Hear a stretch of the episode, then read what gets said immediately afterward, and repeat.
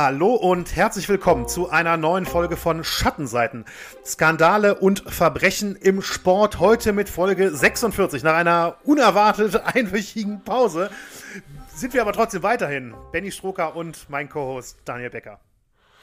Ja, hallo Benny, hallo an alle Zuhörerinnen und Zuhörer und auch, ja, sorry, dass das jetzt drei Wochen gedauert hat zwischen dieser Folge und der letzten. Äh, Corona hat im Hause Becker zugeschlagen. Und deswegen war äh, letzte Woche ist nicht möglich, aber dadurch, das verrate ich jetzt, weil wir sonst jetzt eine dreiwöchige Pause eingelegt hätten, äh, hat sich äh, eigentlich dann wiederum fast gar nichts geändert. Und jetzt äh, gehen wir also weiter im ganz normalen Rhythmus, also jetzt und dann wieder alle zwei Wochen äh, ja, bis ihr wieder was weiteres von uns hört. Ganz genau, richtig.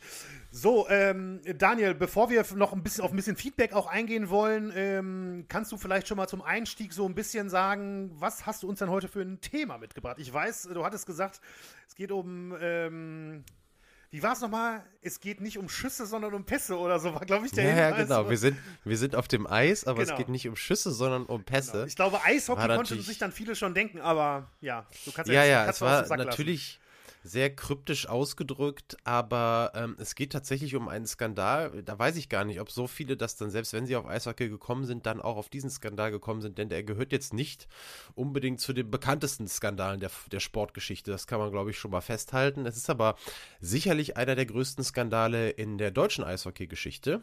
Das kann man äh, ganz sicher sagen. Es geht um den sogenannten Passfälscherskandal.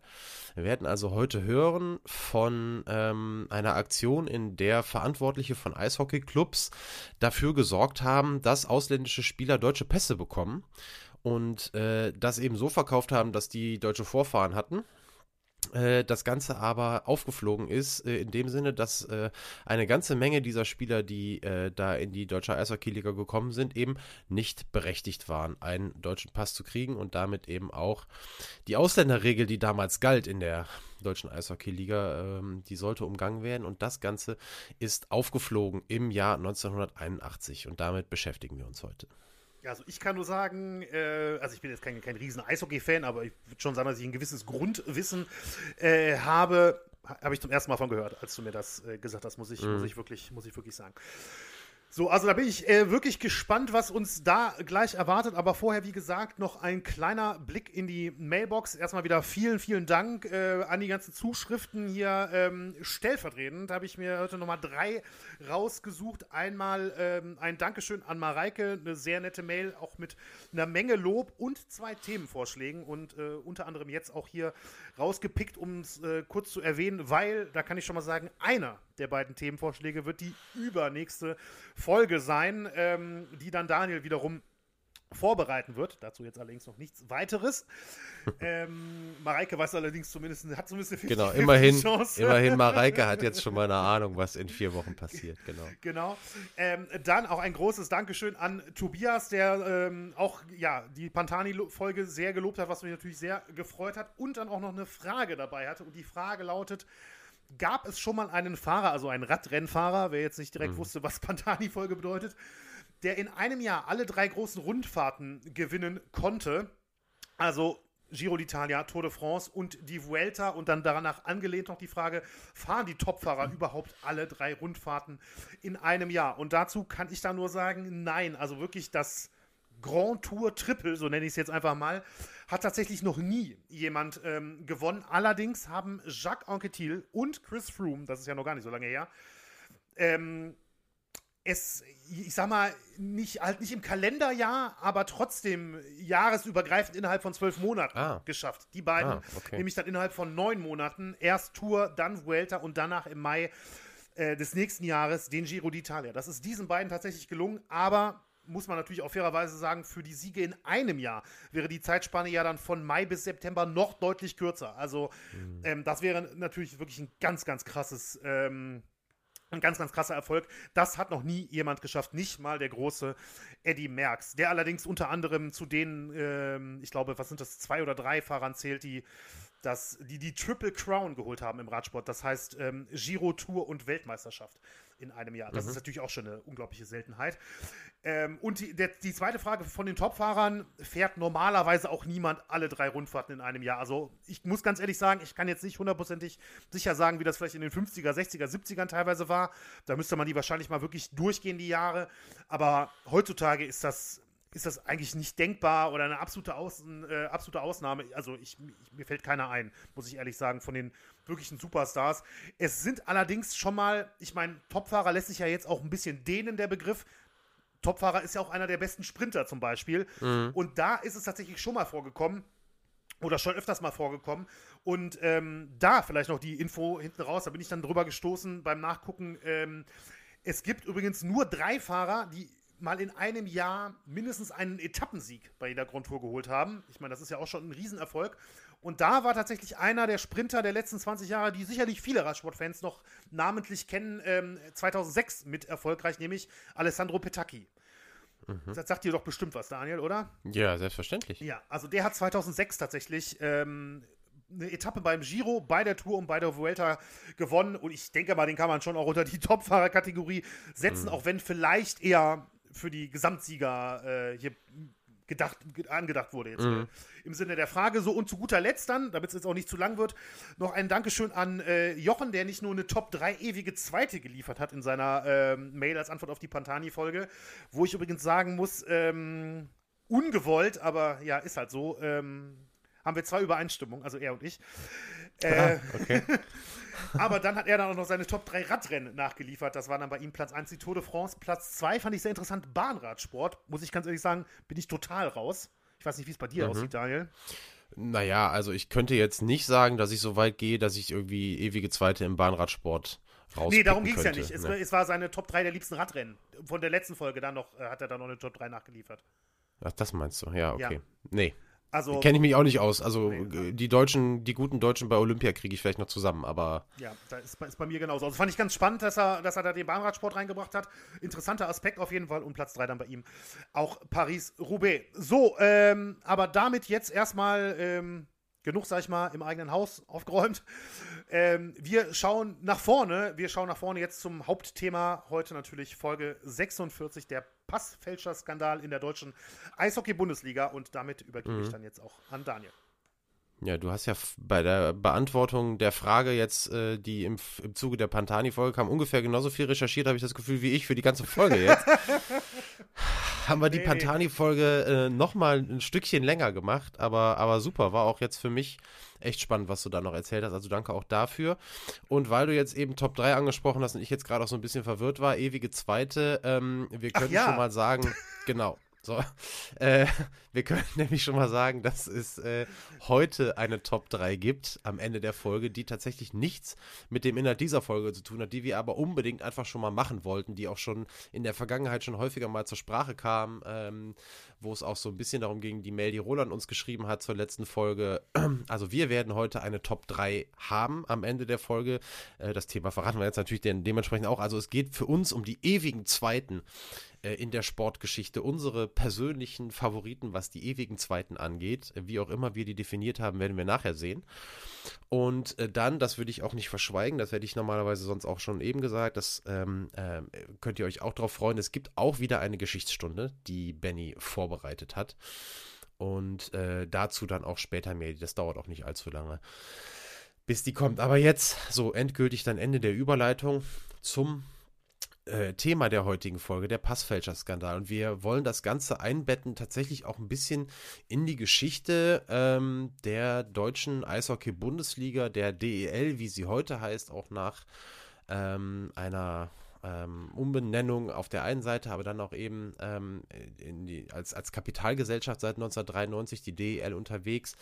Ähm, wir sind, im, was den Skandal angeht, eben im Jahr 1981 und ähm, müssen aber tatsächlich erstmal auch ein bisschen oder wollen auch gerne ein bisschen zurückgucken, um zu zeigen, auf der einen Seite, dass der Eishockey irgendwie ein Sport ist, äh, das Eishockey in Deutschland irgendwie ein Sport ist, was nie so richtig zur Ruhe kommt, weil auch ständig irgendwelche Regularien geändert werden und die, der Austragungsmodus der deutschen Meisterschaft gefühlt alle drei Jahre irgendwie über den Haufen geworfen wurde in der Vergangenheit. Auf der anderen Seite muss man äh, festhalten, dass sich das Eishockey durchaus auch ähm, als Vorreiter hervorgetan hat in der Vergangenheit.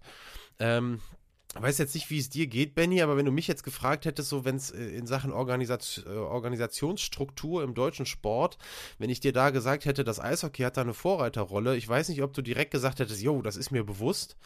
Äh, es gibt so, du schüttelst mit dem Kopf, es gibt so, ähm, jetzt nix du, es gibt so ein, zwei, ein, zwei, jetzt lachst du, okay, so, es gibt ein, zwei Dinge, die tatsächlich äh, im Eishockey zum allerersten Mal passiert sind im deutschen Sport und an denen sich andere Sportarten dann nachher auch eine, ähm, äh, ja, ein, ein, das Vorbild, das zum Vorbild genommen haben. Darauf werden wir eingehen und wenn man das so im Hinterkopf hat, hat es mich so ein bisschen gewundert oder mich nochmal darüber nachdenken lassen, dass trotz allem das deutsche Eishockey, zumindest was die Eishockey-Liga in Deutschland angeht, ein etwas verstaubtes Image hat. Und äh, ich weiß gar nicht so richtig, wie ich das, wie ich das begründe. Irgendwie ist das für mich so eher so ein dubioses Gefühl, obwohl ich selber jemand bin, der viel Eishockey auch live geguckt hat, gerade so äh, so Teenager, junger Erwachsener, irgendwie war ich doch relativ häufig hier bei den Kölner Haien, jetzt tatsächlich auch schon länger nicht mehr, aber es ist ja auch zumindest zeitweise mal gewesen und jetzt langsam auch wieder ein Zuschauermagnet. Äh, Köln Arena oder ähm, Lanxess Arena, wie sie ja seit langem auch heißt, in Köln relativ gut, äh, relativ häufig gut gefüllt. Mehrere Europarekorde, erinnere ich mich, damals aufgestellt in Sachen ähm, Zuschauer. Aber trotzdem ähm, ist irgendwie das Eishockey so ein bisschen hinten dran. Für mich auch irgendwie wahrscheinlich Handball deutlich vorne. Der eine oder andere wird vielleicht auch sagen, Basketball ist noch vorne. Mich würde mal interessieren, wie siehst du das? Ist das vielleicht sehr subjektiv von mir und äh, ich bewerte das ein bisschen falsch? Oder wie, Definier mal vorne. Naja, also wir haben als große Volkssportart Fußball, ja, also das ist ja mal ganz klar, da müssen wir nicht drüber diskutieren und dann reden wir mal über die Sportarten 2, 3, 4. Reden wir mal ruhig nur über Mannschaftssportarten 2, 3, 4. Mhm. Und da ist für mich Eishockey so ziemlich hinten dran, was sich eben immer nur dann ändert, wenn die Nationalmannschaft auftritt. Okay. Bei Weltmeisterschaften. Also ich meine, ich muss ganz ehrlich sagen, ich kann jetzt auch nur persönlichen Eindruck natürlich sagen. Ne? Das ist, ja, ähm, das ist jetzt auch vollkommen subjektiv, aber mein persönlicher Eindruck ist, dass Eishockey in Deutschland auf jeden Fall vor Basketball steht, hätte ich gesagt. Und zwar, also das würde ich nicht mal, also da würde ich nicht mal knapp sehen. Wäre jetzt mal, also einfach nur mein, mein, mein Eindruck. Und ähm, ich meine, du sprichst das so, so angestaubtes Image, ne? Ich weiß nicht, also ich finde, keine Ahnung, das ist jetzt auch Nee, also keine Ahnung, ich sehe ich irgendwie nicht, muss ich ehrlich sagen. Ich weiß nicht, also ich finde Eishockey ähm, ist zwar natürlich eine Randsportart jetzt aus deutscher Sicht gesehen, ähm, aber ich finde irgendwie dadurch auch, dass es so ein schneller Sport ist, ähm, finde ich grundsätzlich, weiß ich nicht, finde ich eigentlich, dass er, dass er ganz gut in die heutige, heutige Zeit passt, so wie es, ähm, also das, das Spiel an sich, ich weiß, also mhm. habe ich ein bisschen Schwierigkeiten, muss ich sagen, mit, mit angestaubt bei, beim Eishockey. Mhm. Ja, vielleicht meine ich eher so dieses, ich habe noch im Kopf, ich meine, klar, jetzt ist die Lanxess Arena, ist ja eine riesen Multifunktionsarena, die Eisbären Berlin spielen da in der, in der O2 Arena oder wie, wie die heißt mhm. in Berlin, das sind ja riesige Dinger. Trotzdem äh, gibt es auch immer noch so ältere Eishallen, die so, die so ein bisschen dieses Gefühl von, weiß ich nicht, so. Bundesliga, Fußball-Bundesliga der 80er Jahre versprühen oder so. Also ja. das könnte man als Charme bezeichnen, könnte man eben auch als angestaubt vielleicht bezeichnen. Okay. Aber es mag auch sein, dass ich da ähm, dass ich da einfach nicht mehr auf der Höhe der Zeit bin, was das angeht. Was das, die, das Spiel an sich angeht, da bin ich ja völlig bei dir. Ich mag Eishockey ja auch gerne. Ich habe immer schon gesagt, das ist eigentlich kein TV-Sport, weil der Puck einfach zu klein ist, muss ich einfach sagen.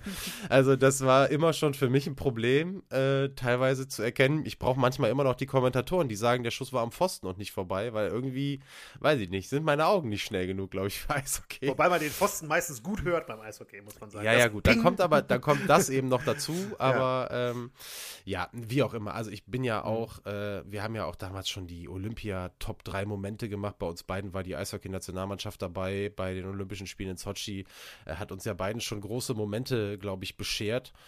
Äh, also von daher äh, ist das gar kein Bashing gegen Eishockey, ist es einfach nur mein Gefühl gewesen. Aber wie gesagt, das ist sehr subjektiv und deine Wahrnehmung scheint das ja zumindest schon mal nicht zu bestätigen. Ihr könnt ja gerne euch auch mal äußern, wie ihr das so seht. Ja. Ich sage jetzt mal, die Top, äh, super geil, die Top 3 der Mannschaftssportarten hinter Fußball, die hätte ich gerne mal per Mail bin ich mal gespannt, was dabei rauskommt und wo dann da Eishockey steht. Könnt ihr gerne also aus deutscher Sicht meinst du jetzt, ne? Äh, ja, ja, genau. Also aus da kannst du jetzt ja, nicht mit ja, NBA, NFL und so um die Ecke kommen, weil das würde ja dann. Nein, nein, nein, ich will nein, nein, du meinst die deutschen nationalen. Nee, die, in, in, in Deutschland. Ja. Also die, das Ranking der Mannschaftssportarten in Deutschland hinterm Fußball. Wie ihr das so seht in der Wahrnehmung oder wie eure Wahrnehmung ist. So, könnt ihr machen. Viel zu lange ausgeschweift, jetzt viel zu weit ausgeschweift, ist aber nicht schlimm. Es geht jetzt weiter. Worauf ich hinaus wollte und warum ich gesagt habe, Eishockey war tatsächlich auch Vorreiter. Im Jahr 1958 wurde die Eishockey-Bundesliga gegründet und war damit die erste Bundesliga, die erste Sportbundesliga in Deutschland. Fünf Jahre unter anderem, bevor die Fußball-Bundesliga gegründet, wurde und überhaupt bevor irgendeine andere äh, Bundesliga gegründet wurde. Und ähm, darauf in diese Zeit der Bundesliga, als die äh, Eishockey-Bundesliga eben die Bundesliga war, die höchste Spielklasse und noch nicht die DEL, die Deutsche Eishockey-Liga, das dann ab 1993. Also in die Zeit der Eishockey-Bundesliga fällt auch unser Skandal der Woche. Und wir gehen aber tatsächlich erstmal noch ein bisschen weiter in der Geschichte zurück, nämlich tatsächlich sogar bis zu dem Zeitpunkt, im Jahr 1881, ich liebe ja, äh, wenn es geschichtlich wird, da war nämlich, er wurde in Frankfurt am Main die erste Kunsteisbahn in Deutschland eröffnet. Und das ist tatsächlich ein nicht ganz unwichtiges Datum. Die existierte zwar erstmal nur im Rahmen einer Patentausstellung eben in Frankfurt und auch dann nur für drei Monate, wurde aber immerhin schließlich zwar zehn Jahre später, aber also 1891 als dauerhafte Einrichtung in Frankfurt erneut eröffnet. Bis dahin hatte es im Winter auf frei entstandenen Eisflächen eben nur die Möglichkeit gegeben, also auf zugefrorenen Seen oder wie auch immer, wie man das halt kennt, äh, die Schlittschuhe auszupacken. Und die, Entf die Erfindung der Kunsteisbahn war eben natürlicherweise für das Eishockey wie eben auch für alle anderen Schlittschuhsportarten äh, sowas wie ein Gamechanger. Das kann man natürlich gar nicht anders sagen. Und das galt natürlich auch weltweit. Ähm, auf das allererste offizielle Eishockeyspiel überhaupt wird Benny dann nachher nochmal zu sprechen kommen in seiner Geschichtsstunde. Da gehen wir also nochmal ungefähr in diese Zeit, ein bisschen später. Ein bisschen früher. Das hat dann aber Bisschen früher, so, sorry, genau, bisschen früher. Das hat dann allerdings nicht in Deutschland stattgefunden. So, wir sind in Deutschland jetzt erstmal im Jahr 1888 ganz kurz, als der Deutsche Eissportverband gegründet wurde. Und unter dessen Dach fand dann schließlich auch im Jahr 1908, also 20 Jahre später, auch das Eishockey äh, eine erste institutionelle Heimat, kann man sagen, äh, in Deutschland gefunden. Das erste Ligasystem hat sich dann auch in Berlin, dem Sitz des Deutschen Eissportverbandes, gegründet, offiziell damals als Stadtliga mit aber immerhin zehn Teams, die dort äh, die Meisterschaft ausgespielt haben. Und jetzt könnte man tatsächlich, das ist sehr spannend, wie das damals alles vonstatten ging, ähm, auch wie sich der, das Eishockey weiter organisierte, da könnten wir jetzt noch tiefer drin einsteigen, ist wahnsinnig interessant, führt aber jetzt einfach doch zu weit. Ähm, allein diese, die, die Zeit während der beiden Weltkriege und dazwischen erzählt sehr, sehr viele Geschichten, natürlich geprägt, wie bei allen anderen Sportarten auch davon, dass der institutionalisierte Sport in Deutschland ausgeschlossen war vom internationalen Sport und auch dadurch geprägt, dass ja, organisierte Sportligen ganz verboten waren.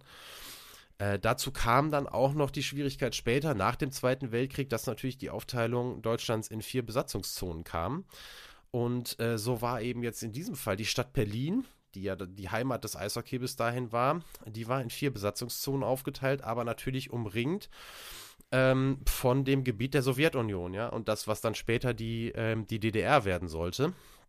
Und ähm, somit fehlten dann tatsächlich die bislang dominierenden Berliner Teams, als im Jahr 1948, also drei Jahre nach dem Ende des Zweiten Weltkriegs, die Eishockey-Oberliga gegründet wurde. So, die Liga hatte zunächst sechs Teilnehmer. Erster offizieller Meister, das ist jetzt die Chronistenpflicht, wurde der EV Füssen aus Bayern. Die haben in zehn Jahren Oberliga insgesamt siebenmal die Meisterschaft gewonnen. Und äh, haben schon damals in der Zeit gab es ständige Wechsel vom Auf Austragungsmodus. Die haben denen aber alles nichts ausgemacht. Es wurde in einem Jahr mit Vorrunden gespielt, mit Finalrunden, mit Abstiegsrunden. In, in einem anderen Jahr gab es nur eine große Meisterschaftsrunde, so wie man das in der Fußball-Bundesliga kennt. So und so viele Spieltage. Wer am Ende oben steht, ist Meister. Ähm, und ähm, da muss man einfach sagen, die, äh, die Liga, die musste sich auch einfach erstmal finden. Man hat ausprobiert, ähm, was, was funktioniert, was funktioniert nicht so gut. Und wahrscheinlich war am Ende ähm, erstmal so, dass alles, alles ein bisschen, aber nicht so hundertprozentig perfekt funktioniert. Man musste sich auf jeden Fall erstmal finden. 1958, wir sind also jetzt zehn Jahre nach Gründung der Oberliga. Und wir haben ja schon kurz gesagt, das war das Jahr, in dem es dann schließlich soweit war und die Oberliga von der neuen Eishockey-Bundesliga abgelöst wurde. Und die sollte jetzt insgesamt 34 Jahre lang die höchste Spielklasse in der Bundesrepublik Deutschland bleiben. Ne? Ist jetzt alles bezogen auf die Bundesrepublik. Äh, Eishockey in der DDR ist nochmal ein völlig anderes Thema. Äh, das hat jetzt hiermit aber nichts zu tun, weil sich der Skandal eben auch in der, in der äh, Bundesliga, in der Bundesrepublik abgespielt hat. Die Oberliga war äh, jetzt nicht weg, es war jetzt einfach die zweithöchste Spielklasse. In der Bundesliga starteten acht, später zehn und dann, ich glaube, ab 1968 zwölf Mannschaften, die an der Bundesliga teilnahmen. Zunächst blieb weiterhin, deswegen habe ich die auch eben mal genannt, der EV Füssen das Maß der Dinge.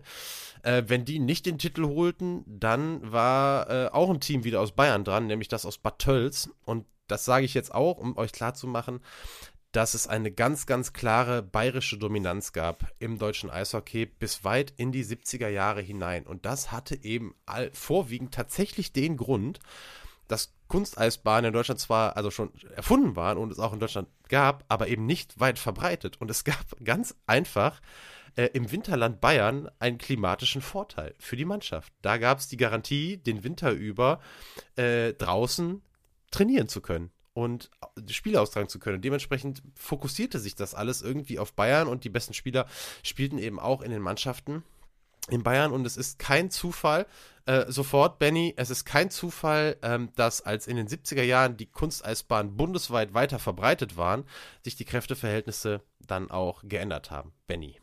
Ja, nee, ich musste gerade nur, weil es mir gerade durch den Kopf kam, ist jetzt kein besonders äh, wertvoller Einwurf, aber ähm, ich musste direkt wieder an die Ungarn und Wasserball denken. Erinnerst du dich noch an, an das Blutspiel von Melbourne, Folge ja. äh, 10, glaube ich? 10. Mhm. Da hatten wir doch auch äh, gesagt, wegen den ganzen Thermen in Ungarn sind die. Ach ja, stimmt. Kannst du dich erinnern? Das ja, ist ja jetzt, im Prinzip jetzt, so eine ähnliche, ja. äh, ähnliche Situation. Also quasi wie die, äh, ja, wie es die Natur vorgesehen hat. Im Endeffekt ähm, ja, Wahnsinn. Mhm. wurden die sportlichen Erfolge verteilt dann in der, in der Frühzeit. Ja ich meine, das hätte man, solche Aussagen Aussagen hätte man, was weiß ich, wenn du so gesagt hättest, ja, vor 400 Jahren, da war das noch so ja, und so. Aber es war, stimmt, ne?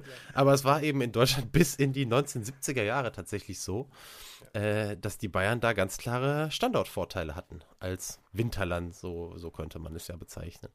Ja, eben dann, die 70er Jahre Kunsteisbahnen werden äh, oder haben sich in, äh, in der Bundesrepublik dann weiter verbreitet. Die Kräfteverhältnisse beginnen sich zu ändern. Es ist eben jetzt auch die Zeit, in der das Eishockey beginnt, insgesamt etwas professionellere Strukturen zu entwickeln. Das hängt eben in erster Linie klar mit den Kunsteisbahnen zusammen, damit dass an mehreren Orten Eishockey auf hohem Niveau gespielt werden kann und dass dadurch natürlich auch der Konkurrenzkampf zwischen den Teams deutschlandweit um die besten Spieler zunimmt. Die hingegen wollen natürlich aber auch bezahlt werden. Wir reden jetzt natürlich nicht von irgendwelchen Spielergehältern, wie das heute ist. Das dürfte euch allen klar sein. Dennoch waren ja auch die Budgets deutlich geringer und so wurde manches Team finanziell irgendwie durchaus unter Druck gesetzt. Und ähm, das nötige Geld musste irgendwie beschaffen werden.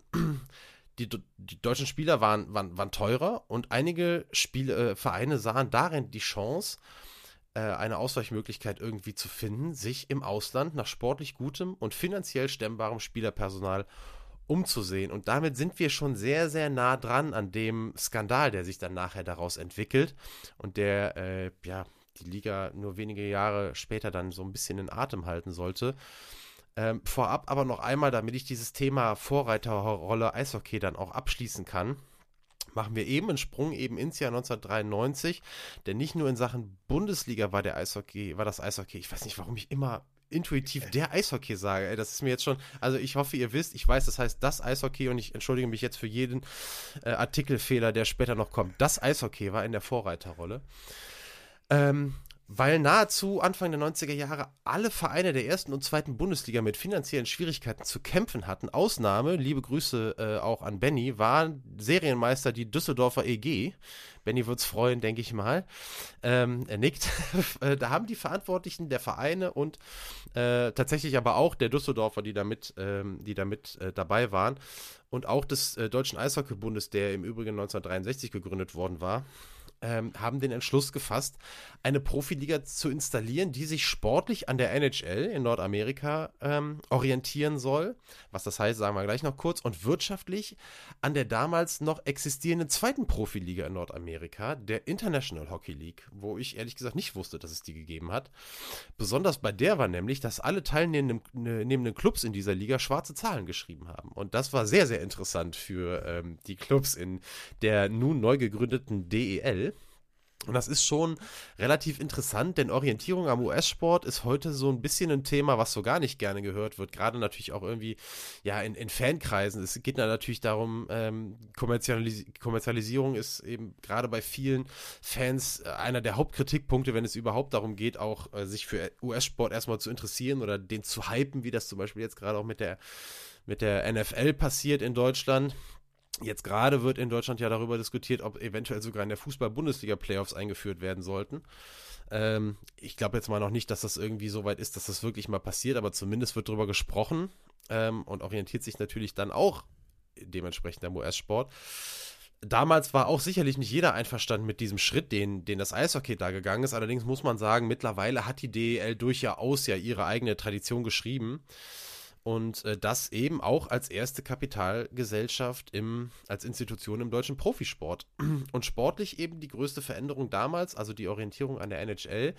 Das Auf- und Abstiegssystem, das es gegeben hatte, wurde, wie das auch in der NHL üblich ist, abgeschafft. Auch das, muss man sagen, ist bis heute ein Riesendiskussionspunkt. Auch im Moment ist das wieder anders geregelt. Ähm, es gab in der Geschichte der DEL jetzt auch, also seit 1993, mehrfach Änderungen ähm, an diesem System oder an dieser Regel. So richtig hat man das passende Ding da auch immer noch nicht so, so gefunden, hat man zumindest das Gefühl. Vielleicht ist auch das wieder was, wo ich denke, ah, irgendwie kommt der Eishockey nicht so, da, schon wieder, kommt das Eishockey nicht so richtig vom Fleck. 2021, äh, also letztes Jahr, gab es erstmals seit zehn Jahren wieder einen Aufsteiger. Der Abstieg sollte passieren, wurde aber wegen der Covid-19-Pandemie ausgesetzt. Da gab es ja dann auch Spielaussetzungen und so weiter und so fort. Äh, in der gerade laufenden Saison 2022 in der Penny DEL, die jetzt Penny DEL einfach heißt, also auch da Stichwort Kommerzialisierung, erstmals nun auch der Name der Liga äh, verkauft, wird es aber einen Absteiger und einen Aufsteiger geben.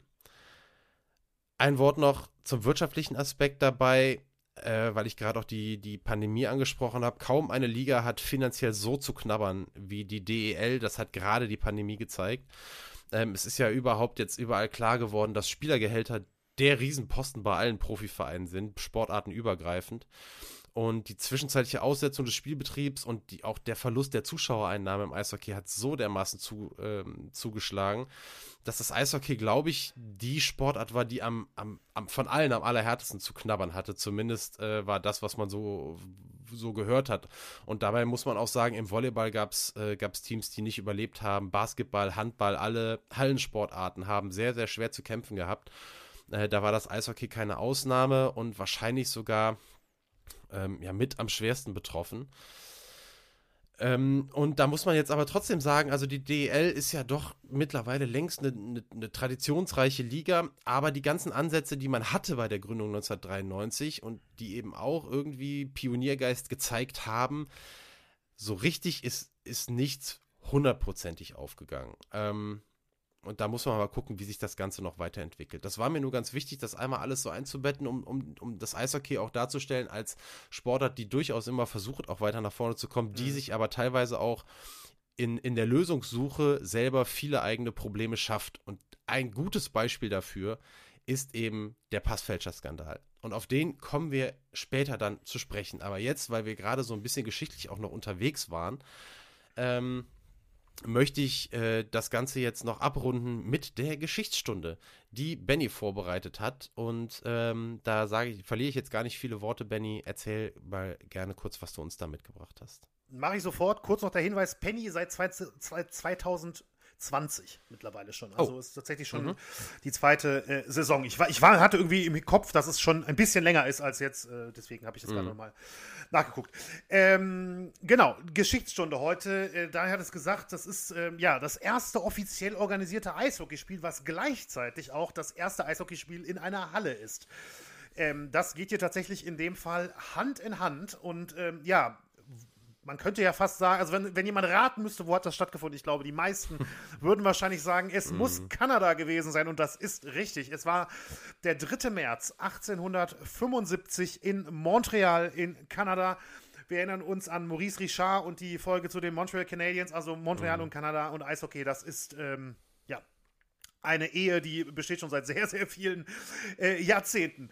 Ähm, ja, und dieses Spiel am 3. März 19, ähm, Entschuldigung, 1875 gilt als die Geburtsstunde des Eishockeys, äh, wie man es heute quasi auf der ganzen Welt kennt. Denn Eishockey hat als Sportart grundsätzlich eigentlich seine wirklichen Ursprünge in Europa, aber man kann eigentlich nicht wirklich sagen, hier und da an der Stelle wurde der Sport wirklich erfunden. Das ist beim Eishockey mhm. überhaupt nicht möglich, denn ähm, ja, es ist eigentlich ein Sport oder ein Spiel, was sich über die Jahrhunderte Stück für Stück zu eben dem Eishockey gefunden hat, äh, gefunden entwickelt hat, äh, wie wir es heute kennen. Denn ähm, ja, Hockeysportarten grundsätzlich, also ich komme natürlich gleich auf das Spiel zu sprechen, aber ich wollte zumindest zwei, drei Sätze jetzt noch ne, zur Herkunft vom mhm. Eishockey verlieren. Äh, Hockeysportarten, also alle möglichen Sportarten mit einem Ball und einem Schläger im Endeffekt, äh, gibt es schon eigentlich seit Hunderten von Jahren. Aber als echter Vorläufer des Eishockeys gilt eigentlich die bis heute betriebene Sportart Bandy. Und äh, da frage ich dich direkt mal, Daniel, schon mal gehört, schon mal was von gesehen? Keine Ahnung, ne. Keine Ahnung. Ja, also ich habe es tatsächlich. Ähm, der Name war mir ein Begriff, ohne genau zu wissen, was es ist, weil ähm, du weißt ja, ich platziere ja hier und wieder schon mal eine Sportwette und da ist tatsächlich Bandy immer mal wieder bei diesen weiteren Sportarten dabei und ich bin dann mal schon mal drüber gestolpert, weil ich dachte, was ist das eigentlich? Und habe mich nie damit beschäftigt. Das habe ich jetzt geändert für diese Folge, habe mich ein bisschen damit beschäftigt, denn Bandy ist eine Sportart, die auch auf dem Eis ausgetragen wird.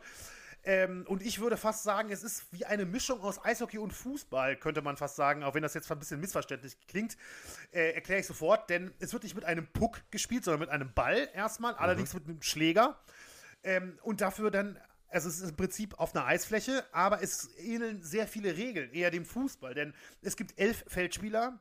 Das Spielfeld ist tatsächlich ungefähr so groß wie ein Fußballfeld. Und wird nicht hinterm Tor gespielt, oder doch? Ähm, und es wird, doch, es wird hinterm Tor gespielt, das schon. Ah, okay. ja. Aber die Größe, das Tor ist auch größer, das, äh, also als ein Eishockey-Tor. Das Tor beim Bandy hat 3,50 Meter Breite und 2,10 Meter Höhe. Ich habe jetzt ehrlicherweise die Eishockey-Maße nicht dabei, aber jeder wird sofort wissen, das hat nie im Leben 3,50 Breite und 2,10 ja. Höhe. Ja. Ähm, und es wird tatsächlich auch zweimal 45 Minuten gespielt beim, mhm. ähm, beim Bandy. Und dieses Bandy lässt sich tatsächlich bis ins 13. Jahrhundert äh, zurückverfolgen, wo es bereits Aufzeichnungen über ein Spiel mit Schlägern auf dem Eis gab, tatsächlich. Aber über die Jahrhunderte hat sich daraus und dann eben auch aus ähnlichen ähm, Ablegern, da gibt es dann teilweise auch nochmal regional, national nochmal Sachen, wo dann kleinere Änderungen dabei sind, hat sich dann mit der Zeit immer stärker äh, Eishockey als eigene Sportart entwickelt. Früher wurde Eishockey natürlich wie Daniel das auch schon im Prinzip gesagt hat, im Zusammenhang mit der Kunsteisbahn logischerweise ähm, vor allem draußen gespielt, auf zugefrorenen Flüssen, Seen, wie auch immer. Ne? Also alles, was irgendwie zufrieren konnte, wo es, dann, wo es dann zu einer Eisfläche kommen konnte. Im 19. Jahrhundert sind wir dann aber jetzt, wurde es dann aber in Kanada wirklich dann zu einer echten organisierten Sportart. Und deswegen ist es auch nicht falsch, äh, finde ich, dass man heute Kanada als das Mutterland des Eishockeys bezeichnet, mhm. denn wir sprechen ja von dem Eishockey, wie wir es heute kennen, als organisierte Sportart mit Ligen weltweit, mit Weltmeisterschaften etc. Olympia ähm, als große Olympiadisziplin. Und da ist dann tatsächlich Kanada das Mutterland des Eishockeys. Und verantwortlich dafür ist in erster Linie ein Mann gewesen, nämlich ein gewisser James Creighton. Ein Ingenieur und Anwalt, der 1850 in Halifax in Kanada geboren wurde. Und nach seinem Studium zog dieser Creighton 1872 eben nach Montreal. Dort war der Mann, der immer sehr sportbegeistert war, als Punktrichter mehrfach tätig, neben seiner äh, beruflichen Laufbahn, als Punktrichter bei Eiskunstlauf-Wettbewerben des Victoria Skating Clubs. So ähm, hieß der Eiskunstlaufverein in Montreal damals, oder einer ist vielleicht ganz auch mehr gegeben, das kann ich jetzt nicht wirklich äh, ähm, einschränken. Und diese Wettbewerbe des Victoria Skating Clubs fanden im fast gleichnamigen Victoria Skating Rink, also Rink mit K hinten, statt. Und das war ein Eisstadion in Montreal, das schon 1862 eröffnet wurde. also im Prinzip eine Halle, eine Eishalle, Eisstadion, wie man das äh, auch immer benennen will. Und diese Halle war allerdings eigentlich mehr als die Heimstätte des Victoria Skating Clubs, denn es ist im Prinzip, also ich, ich, kann dir jetzt leider nicht sagen, was die erste Multifunktionsarena der Welt war. Und mhm. das ist vielleicht auch ein bisschen übertrieben gesagt, aber ich war schon sehr fasziniert, dass in dieser Halle in Montreal in den 1860er und 70er Jahren im Sommer zum Beispiel Kunstausstellungen und Musikevents stattgefunden haben. Im Winter war es dann aber eben eine Eishalle, die geöffnet war, einmal natürlich für den Eislaufverein oder ne, für die Eiskunstlaufwettbewerbe, aber auch für die Öffentlichkeit, wo dann auch ja, öffentliche, ähm, ganz normal die Öffentlichkeit Eislaufen konnte und auch für alle anderen Eissportarten, die dann wozu die Leute dann halt Lust hatten. Also ich muss wirklich sagen, dieser Sommer-Winter äh, unterschiedliche Events äh, Charakter hätte ich ehrlicherweise nicht gedacht, dass wir da ähm, im 19. Jahrhundert, mhm. dass ich da drauf stoße, muss ich sagen. So, die Halle, übrigens noch ein kleiner Fakt am Rande, mhm. war auch die erste elektrifizierte Halle in ganz Kanada. Also der ähm, Victoria Skating Rink. Und im Winter 1875, da kommen wir dann jetzt eben ganz nah an das erste offizielle Eishockeyspiel oder offiziell organisierte Eishockeyspiel. Im Winter 1875 hatte eben dieser James Creighton mit einigen Freunden von der Universität in dieser, in dieser Halle auf dem Eis öfters Shinny gespielt. Shinny ist ähm, eine Form des Eishockeys. Äh, ich sag mal, ist so ein bisschen für mich persönlich war es so, als ich das alles recherchiert hatte, hatte ich so ein bisschen den Eindruck, Shinny ist für Eishockey so ein bisschen, was der Straßenfußball für den Fußball ist, so drücke ich es mal mhm. aus. Das heißt, es gibt keine festgelegten Positionen, häufig keine Torhüter oder festen Tore. Stattdessen werden dann einfach so Gegenstände als Pfosten äh, aufgestellt. Ich erinnere mich an den Schulrucksack auf dem, äh, mhm. äh, weißt du, in der, in, der, in der großen Pause. Und es gab auch keinen Puck, sondern einen Ball. Also, das ist im Prinzip Shinny. Und ähm, das gab es auch schon früher als äh, Straßenhockey, aber es wurde mit der Zeit, äh, äh, doch, es gab es früher als Straßenhockey, aber es wurde der Zeit dann auch auf dem Eis gespielt. So.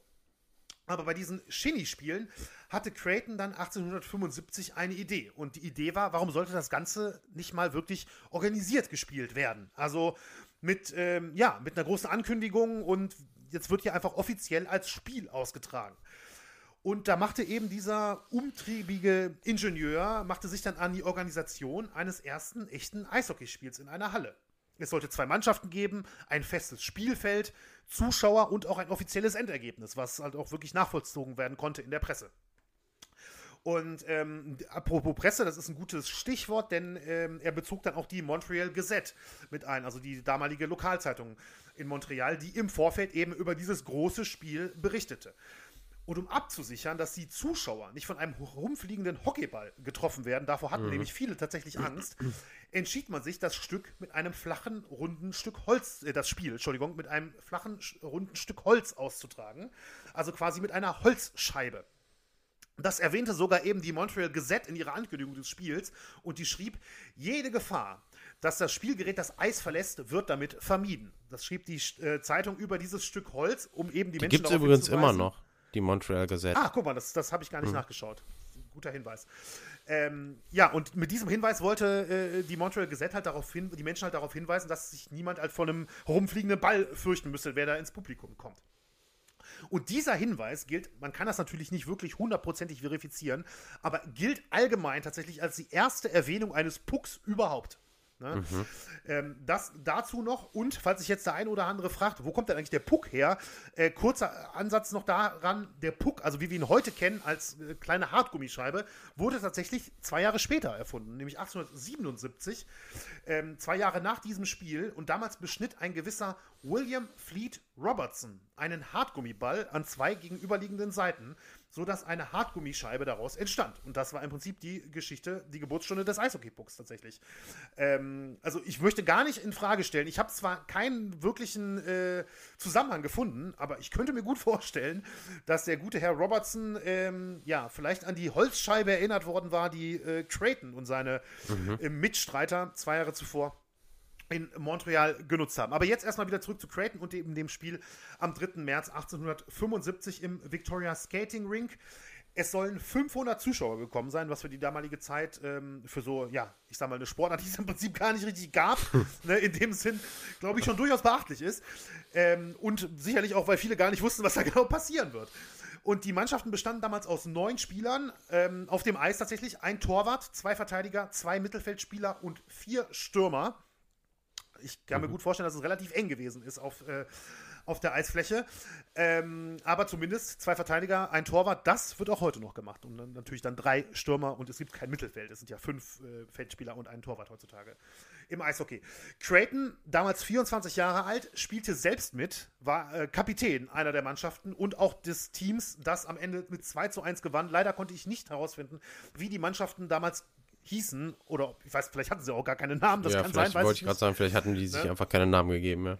Ja, aber auf jeden Fall äh, hat Creighton, äh, konnte sogar seine ganze, äh, ja, seine Organisation, seine Initiative auch noch mit Erfolg krönen. Am Ende mit dem 2 zu 1 Sieg in diesem Spiel. Das Publikum soll begeistert gewesen sein, wenn man eben dem Bericht der Montreal Gazette am nächsten Tag dann glauben kann. Vor allem gibt es aber auch echt noch einige weitere Parallelen zum heutigen Eishockey, die ich ja sehr spannend fand. Also klar, es ist die Geburtsstunde des Eishockeys in der Halle, des organisierten Eishockeys, wirklich mit, ähm, mit allem drum und dran. Aber das Spiel damals dauerte 60 Minuten. Das finde ich auch faszinierend. Oh. Genauso wie heute ein mhm. Eishockeyspiel dauert. Und die Größe, die, also die Eisfläche im Victoria Skating Rink gilt bis heute tatsächlich als die Vorlage für die mhm. Größe mhm. von Eisflächen weltweit. Ähm, für Eishockeyspiele. Also muss ich wirklich sagen. Ja, Moment, weltweit ist das ja, das, das Spielfeld in der NHL ist doch kleiner als das Spielfeld in, beim europäischen Eishockey. Ja, aber wir reden da ja nicht von 30 Metern oder so. Nee, nee, nee, das stimmt. Na, ich meine nur, ich meinte, er orientiert sich. Ich meine jetzt nicht, ja, ja, okay. das ist das mhm. Maß. Nee, ja, ja, natürlich ist alles absolut gut, also recht. Aber ähm, das NHL-Spielfeld ist etwas kleiner, aber ich kann dir jetzt auf Anhieb nicht sagen, wie, wie groß mhm. der Unterschied ist. Das könnten wir vielleicht äh, nochmal nachgucken. Wir machen ja, nee, das ist auch, ist auch, das aber, ist auch nicht so ähm, wichtig. Aber ja, das war immerhin ja schon mal, ähm, daran hat man sich einfach orientiert. Also das war ja Vorbild. Im Prinzip, genau, genau. Das werden sicherlich ein paar Meter hier und da überall mal gewesen sein. Das, das will ich mhm. gar nicht anzweifeln. Aber ich meine nur, grundsätzlich ähm, mhm. fand ich es fand faszinierend, dass offensichtlich dieses Spiel äh, in mehrerlei Hinsicht noch eine, eine Vorreiterrolle mhm. tatsächlich hatte. Und auch die 60 Minuten ist ja jetzt auch, klar, könnte man sagen, eine Stunde sicher, aber trotzdem, ne, ähm, finde ich, find ich schon wirklich interessant. Und äh, wie gesagt, damit war es eben, ähm, ja, das erste organisierte Eishockeyspiel und das erste Eishockeyspiel in der Halle und es folgten immer mehr solche Spiele eben auch in dieser Arena, also in diesem Victoria Skating Rink der ähm, tatsächlich offensichtlich äh, wurde das Ganze so gut angenommen, dass man sich gesagt hat, wir machen da noch weitere Spiele drin. 1881, also sechs Jahre nach dem, äh, nach dem ersten Spiel damals, wurde auch der Victoria Hockey Club gegründet, der die Halle dann auch zu seiner Heimspielstätte machte. Und 1894 wurde dort tatsächlich die allerersten Stanley Cup Playoffs ausgespielt. Also noch Krass. weit bevor es die NHL gab, die wurde ja erst 1917 gegründet. Aber ähm, den Stanley Cup, den gab es ja damals schon 1894 zum allerersten Mal und die ersten Playoffs wurden auch in dieser Halle ausgespielt. Und ähm, Eishockey entwickelte sich natürlich mit der Zeit dann immer weiter bis zu dem Sport, auch wie wir ihn heute kennen. Ähm, aber der Zahn der Zeit nagte natürlich immer stärker an dieser Halle, an dem Victoria mhm.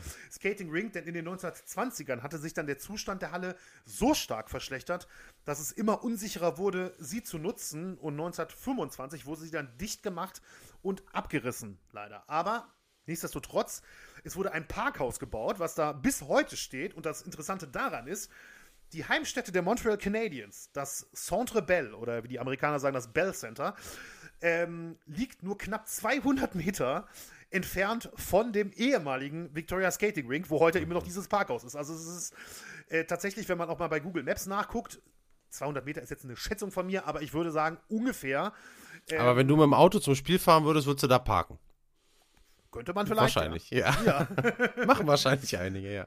Ja, also das muss ich sagen, ist auch äh, wirklich, fand ich wirklich interessant. Also man ist nicht weit weggegangen vom, im Prinzip, sagen wir mal in Anführungszeichen, dem Geburtsort des organisierten mhm. Eishockeys, ähm, um für die, ja, die Halle für die Montreal, unter anderem die Montreal Canadiens natürlich äh, zu schaffen. Ja, und James Creighton, den will ich jetzt hier zum Ende, komme ich jetzt der Geschichtsstunde, aber James Creighton möchte ich hier nicht zu kurz kommen lassen. Was ist mit dem danach passiert in den Jahren nach dem Spiel 1875? War auch er zeitweise als Journalist aktiv. Er wurde dann aber aufgrund seiner juristischen Ausbildung 1882 Rechtsberater im Senat Kanadas und arbeitete dort dann wirklich mehrere Jahrzehnte lang, fast bis zu seinem Tod. Und Creighton starb dann 1930 im Alter von 80 Jahren in Montreal. Er gilt bis heute als der in Anführungszeichen Vater des Eishockeys tatsächlich. Und am Centre Bell in äh, Montreal der Heimstätte der Canadiens, gibt es auch eine Gedenkplakette zu seinen Ehren, die 2008 erst, also noch gar nicht so lange her, vom damaligen kanadischen äh, Premierminister Stephen Harper enthüllt wurde. Also wer mal in Montreal sein sollte und äh, an der Halle vorbeikommt, der wird dort eine kleine Gedenkplakette zugunsten von James Creighton finden. Also ehrlich gesagt hätte ich von dem fast eine überlebensgroße Statue erwartet, wenn du überlegst, was der für diese Sportart getan ja, hat. Das, das, stimmt, das stimmt. Das Und es ist sagen. ja schon irre. Äh, also erstmal vielen Dank, Benny, für diese Geschichtsstunde. Hochinteressant. Ich finde es, ich habe gerade überlegt, ich kann mir fast nicht vorstellen, dass es noch irgendeine andere, eine der großen Sportarten gibt, ähm, wo am Ort der Erfindung wenn, es, wenn wir es jetzt mal so sagen, ja. ja, also bei allem, was du erzählt hast mit, mit Vorläufern und so, wir sagen jetzt am Ort der Erfindung der Sportart ein Pokal ausgespielt wurde, dann auch schließlich der heute immer, der heute der wichtigste Pokal der Sportart. Das wird es in dieser Form, das, also das es ist ne, auch nicht übertragbar immer auf jede andere Sportart, aber du weißt, was Klar. ich meine ungefähr. Das gibt es garantiert in keiner anderen Sportart. Das, das also kann ich mir auch schon nicht vorstellen. Irre, ne? Und der Stanley Cup ist ja sowieso schon verhältnismäßig uralt. Ich weiß nicht, ob er vielleicht sogar der älteste ist. Das weiß ich jetzt ehrlich gesagt aus dem Stand weg nicht. Aber es könnte sein, glaube ich, mit 1894. Ja. ja, und das aber ja eben auch, und das ist ja ein bisschen das Besondere, weil Eishockey natürlich ähm, ja eben auch dem technischen Fortschritt äh, oder der technische Fortschritt es erst möglich gemacht hat, dementsprechend Eishockey ja eine verhältnismäßig junge Sportart ist, ja. Also wenn du jetzt, egal ob Fußball oder was auch immer, Vorläufer dieser Sportart oder Golf oder Football, oder die, die sind ja alle irgendwie mhm. verwandt miteinander. Vorläufer davon findest, da kannst du 5, 6, 7.000 Jahre zurückgehen und findest schon Leute, die irgendwie sowas in dieser Richtung gespielt haben. Ähm, beim Eishockey, klar, gut, auf zugefrorenen Seen, aber Schlittschuhe, wann gab es Schlittschuhe? Also, ne, so, wie auch immer, äh, schon, schon wahnsinnig spannend. Und Montreal, also wenn man das nicht als Geburtsort des Eishockey nimmt und die ganze Historie, die dieser Ort bis heute noch hat, Eishockey immer noch, ja, du hast es ja damals gesagt, Montreal, ich glaube ja auch immer noch Rekord, Rekord Stanley Cup Sieger. Müsste ich mich täuschen. Ich glaube, boah, das also, ist jetzt wirklich, da erwischt du mich jetzt ein bisschen kalt, aber es könnte gut sein. Naja. Wir machen gleich eine Pause oder jetzt eine Pause, in der können wir das vielleicht mal ganz kurz nachgucken, reichen das dann nach der Musik eben nach, wer jetzt nochmal der Rekord Stanley Cup Sieger ist. Benny meldet sich dann nochmal kurz mit einer Zusammenfassung und dann geht es weiter äh, in großen Schritten in Richtung Passfälscherskandal. Bis gleich.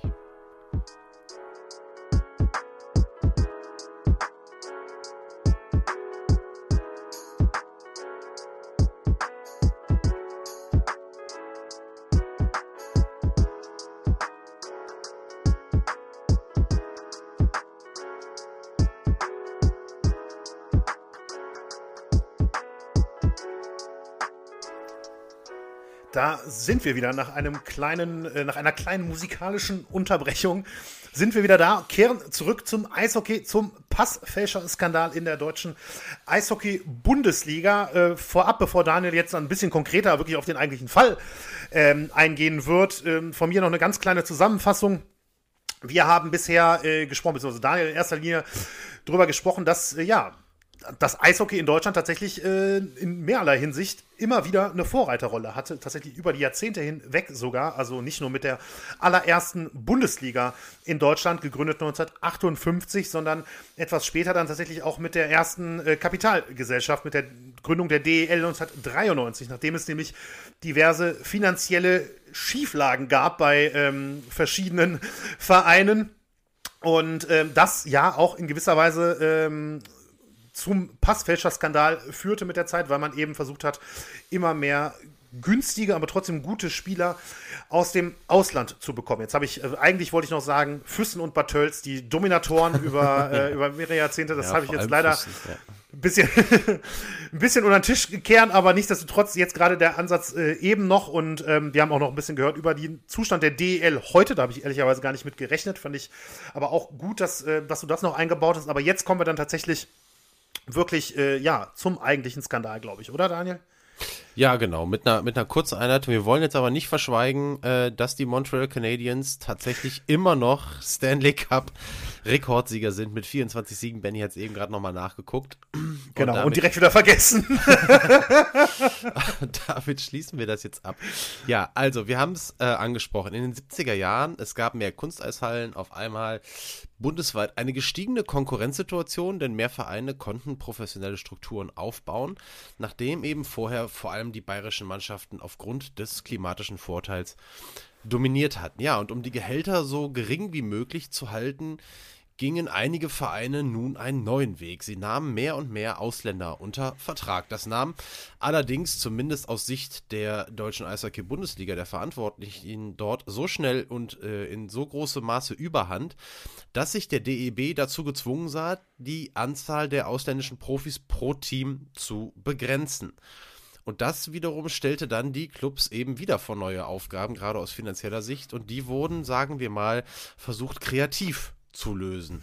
Ähm, wir gehen tatsächlich später noch mal ein bisschen genauer auch, ähm, ich würde da gerne auch ähm, in der Diskussion mal ein bisschen mit dir noch drüber sprechen, auf die, äh, auf den Einsatz und die Anzahl von ausländischen Spielern ähm, in, im Eishockey, teilweise vielleicht auch im, im, deutschen Sport generell ein. Das Stichwort hier, worauf wir nachher auch mal kurz eingehen, ist das Bossmann-Urteil ähm, das sicherlich äh, einigen äh, ein Begriff auch ist ähm, und das ja die, den europäischen Sport in sehr, sehr hohem Maße verändert hat und das auch krasse Auswirkungen gerade auch aufs Eishockey hatte. Darüber wollen wir auch nachher kurz sprechen, weil es eben auch Teil des Themas ist, das zum Passfälscher-Skandal geführt hat. Der kreativste unter allen Lösungssuchenden damals, äh, wir reden jetzt über das Jahr 1980, ähm, der kreativste, um die neue Ausländerbegrenzung, die eingeführt wurde, zu umgehen, das war Heinz Weisenbach. Der war Trainer des Mannheimer ERC, Vorgängerclub äh, der Mannheimer Adler, die heute ja immer noch in der DEL sind. Er flog damals nach Toronto in Kanada, natürlich nach Kanada, und hielt Ausschau nach Spielern, die deutsche Vorfahren hatten und somit als sogenannte, so wurde das, das ist jetzt ein Zitat, Eishockey-Deutsche, eine Spielberechtigung in Deutschland erhalten würden. Das Ausländerkontingent, was galt, würde eben somit nicht belastet werden. Ja, und Weisenbach ließ es, das kann man sagen, direkt krachen. Er hat gleich zwölf Spieler überzeugt, äh, mit ihm zusammen äh, den Atlantik zu überqueren, sich das Umfeld in Mannheim anzuschauen und sie eben spielerisch auch genau zu beobachten. Und schließlich war es dann so, dass er sechs der zwölf Stil äh, Spieler verpflichtet hat für seinen Club in Mannheim und äh, ja, damit auch nicht ganz unerfolgreich war. Deswegen fand dieser Move der Mannheimer und von Weisenbach auch relativ schnell Nachahmer. Und insgesamt unterzeichneten in der Folgezeit 77 Spieler, äh, vorwiegend aus Kanada, ähm, Verträge bei deutschen Clubs.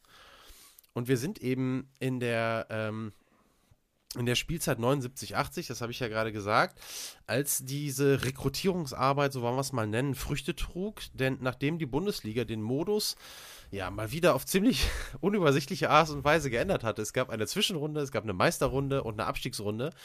Und ähm, schließlich holten die Mannheimer mit den neuen Spielern den Titel, damals mit drei Punkten Vorsprung vor der DEG, also aus Düsseldorf. Und in der Saison 1980, 81 kam es dann zu einer nächsten echten Revolution. Ähm, das unübersichtliche Format aus dem Vorjahr, das ich eben angesprochen habe, wurde direkt wieder abgeschafft. Und erstmals in der deutschen Geschichte wurden Playoffs eingeführt. Das äh, sollte euch allen ja wahrscheinlich klar sein. Die Playoffs gibt es bis heute im Eishockey. Und die Saison 80-81, die erste mit Playoffs begann, aber schnell rumorte es im Hintergrund, denn in Edmonton in Kanada saß das deutsche General, oder sitzt vielleicht immer noch, weiß ich gar nicht, das deutsche Generalkonsulat und trat an den Deutschen Eishockeybund heran. Der Grund nämlich, bei insgesamt 60 der 77 verpflichteten Spieler aus Kanada konne, könne nicht ausgeschlossen werden, dass bei der Beschaffung des deutschen Passes nachgeholfen wurde. So hieß es. Die Folge, der Deutsche Eishockeybund gab die Pässe der betreffenden Spieler an das Auswärtige Amt zur Nachprüfung weiter. Und am Ende stand das Ergebnis, dass in 19 Fällen eindeutig nachgewiesen werden konnte, dass die Spieler keinen deutschen Passen hätten bekommen dürfen. Und die Frage, die natürlich jetzt alle stellten, wussten die Vereine, die diese Spieler eingesetzt äh, haben und die damit eben auch das Ausländerkontingent überschritten hatten, wussten die Bescheid? Waren die informiert? Waren sie vielleicht sogar mit bewusster Täuschung gegen diese Regel vorgegangen? Bis heute ist es so tatsächlich, dass diese Frage nicht in allen 19 Fällen eindeutig aufgeklärt werden konnte. Ähm, bei manchen hingegen schon. Man muss jetzt mal dazu sagen, damals schlug dieser Skandal wirklich hohe Wellen. Also das war ein, das war ein richtiges, hatte ein richtiges Nachspiel vor Gericht. Da waren, gab es, ja, so heißt es zumindest, an einigen Stellen äh, Polizeirazzien und was weiß ich nicht alles. Also das hatte wohl echt ähm, Krimi-Format, das Ganze. Ein bisschen schade ist, ähm, dass mal sei an der Stelle gesagt, dass die Quellenlage enttäuschend schwach ist ähm, zum Passfälscher-Skandal. Also kann man jetzt auch irgendwie ein bisschen rätseln, woran das liegt, ob einfach ähm, jetzt gerade auch das, was jetzt digitalisiert ist. Ich war jetzt natürlich nicht in irgendwelchen Zeitungsarchiven unterwegs, ähm, in Füssen oder sonst wo oder äh, in Duisburg, wo wir nachher zu kommen, wo da was dann regionale Zeitungen noch berichtet haben. Das, was jetzt digitalisiert ist, ähm, da gibt es leider gar nicht allzu viel zu finden, was ein bisschen schade ist, weil ich glaube, dass man das wirklich auch im Stil eines Krimis hätte nacherzählen können. Äh, dazu fehlt uns aber eigentlich einfach ja so ein bisschen die Möglichkeit, das alles nachzuvollziehen. Aber die wichtigsten Fakten, die kennen wir. Und ein wichtiger Name ist Fritz Hesselmann. Der war damals Geschäftsführer beim Duisburger SC und der hat fünf äh, Spieler mit falschen Pässen eingesetzt und das dann schließlich auch zugegeben eben, dass er an diesen Passfälschungen beteiligt gewesen war. Er trat von seinem Amt zurück. Vorher, also nach Bekanntwerden der Passfälschung, aber vor der Beichte von Hesselmann hatte der DEB tatsächlich 5000 D-Mark pro Auswärtsspiel an die Duisburger überwiesen, die damals dem Konkurs nah waren, damit die Meisterschaftsrunde damals fortgesetzt werden konnte. Also pro Auswärtsspiel. So, und darauf ähm, hatte dann nachher der DEB nach dem Geständnis von Hesselmann natürlich keine Lust mehr und die Duisburger konnten später nicht mehr zu allen noch ausstehenden Spielen antreten aus finanziellen Gründen.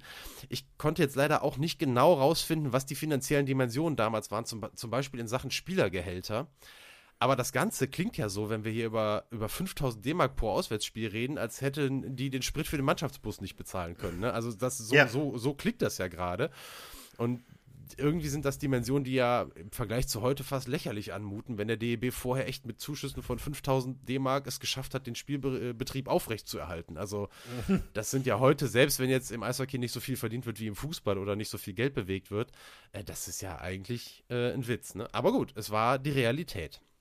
Die Duisburger waren aber nicht die einzige Mannschaft, die in relativ großem Stil in den Skandal verwickelt waren und denen das dann schließlich auch nachgewiesen werden konnte. Das war ja eben auch der andere wichtige Punkt. Es gab einen zweiten Verein, der sehr damit äh, involviert war und das war der Kölner EC die damals noch nicht Kölner Haie hießen, sondern Kölner EC, der lächelt der Düsseldorfer schelmig. Ja, ist keine Überraschung, ne? Was man das ist keine Überraschung. Naja, jetzt, was vielleicht wirklich keine Überraschung ist, dass der Trainer in der Saison 1980, 81 Heinz Weisenbach hieß bei den Kölnern. Der war ja vorher der Trainer in Mannheim und der hatte ja schon mal zwölf Kanadier damals mit nach Mannheim gebracht und war Pionier in Sachen Spielerverpflichtungen aus Übersee. Und der war. Hatte noch das rote, Tole, rote Telefon noch. Halt. Ja, genau. Ja, der hatte, äh, der war kurz äh, vorher eben erst von Mannheim nach Köln gezogen, hatte den, den Trainerjob gewechselt. Und es war beim KLC äh, ehrlicherweise so, dass die meisten Pässe, die vorgelegt wurden, durchaus korrekt waren, aber eben nicht alle.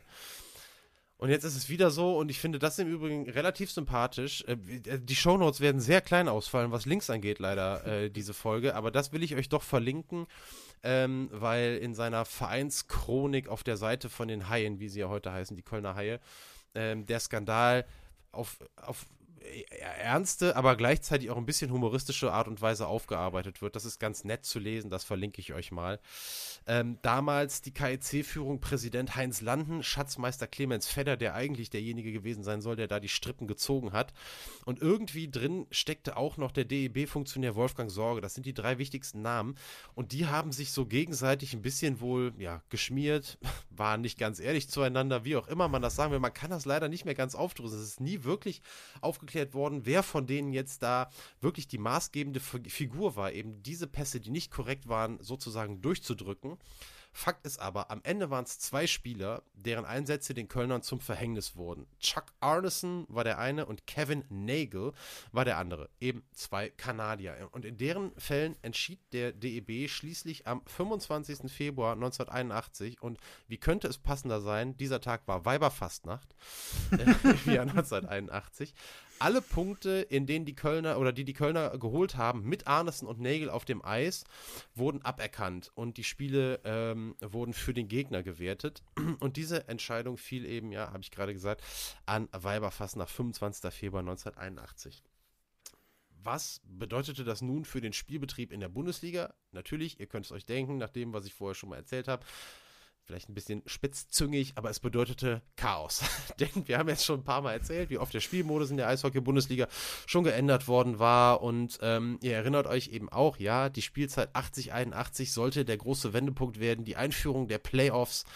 Und ähm, es war allerdings so, dass diese endgültige Entscheidung, die Kölner und die Duisburger zu bestrafen, für den, den Duisburgern blühte dasselbe Schicksal. Die haben ebenfalls alle ähm, Spiele, wo die fünf Spieler ähm, gespielt wurden, äh, gespielt hatten, aberkannt bekommen. Ähm, diese Entscheidung wurde natürlich erst gefällt, als die erste Runde der Playoffs, das Viertelfinale, schon abgeschlossen war. Was passierte? Alles wurde wieder auf Null gesetzt und die Playoffs mussten ohne den KIC wiederholt werden.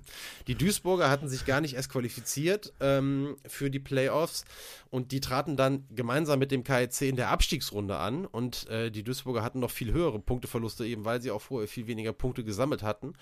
Der KIC schaffte tatsächlich am Ende den Klassenerhalt. Duisburg stieg sang- und klanglos ab. Ich glaube, am Ende hatten die nur zwei Punkte auf dem Konto oder so.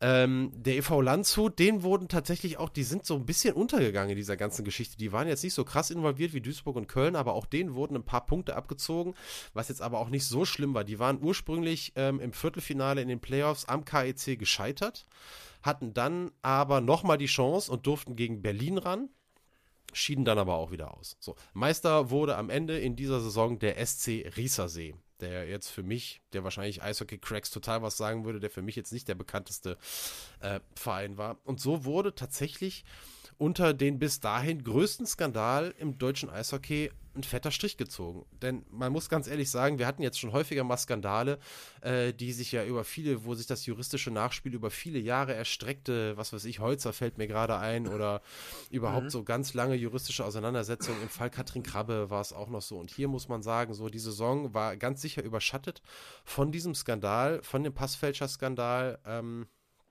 der ja der Krimi-Züge hatte.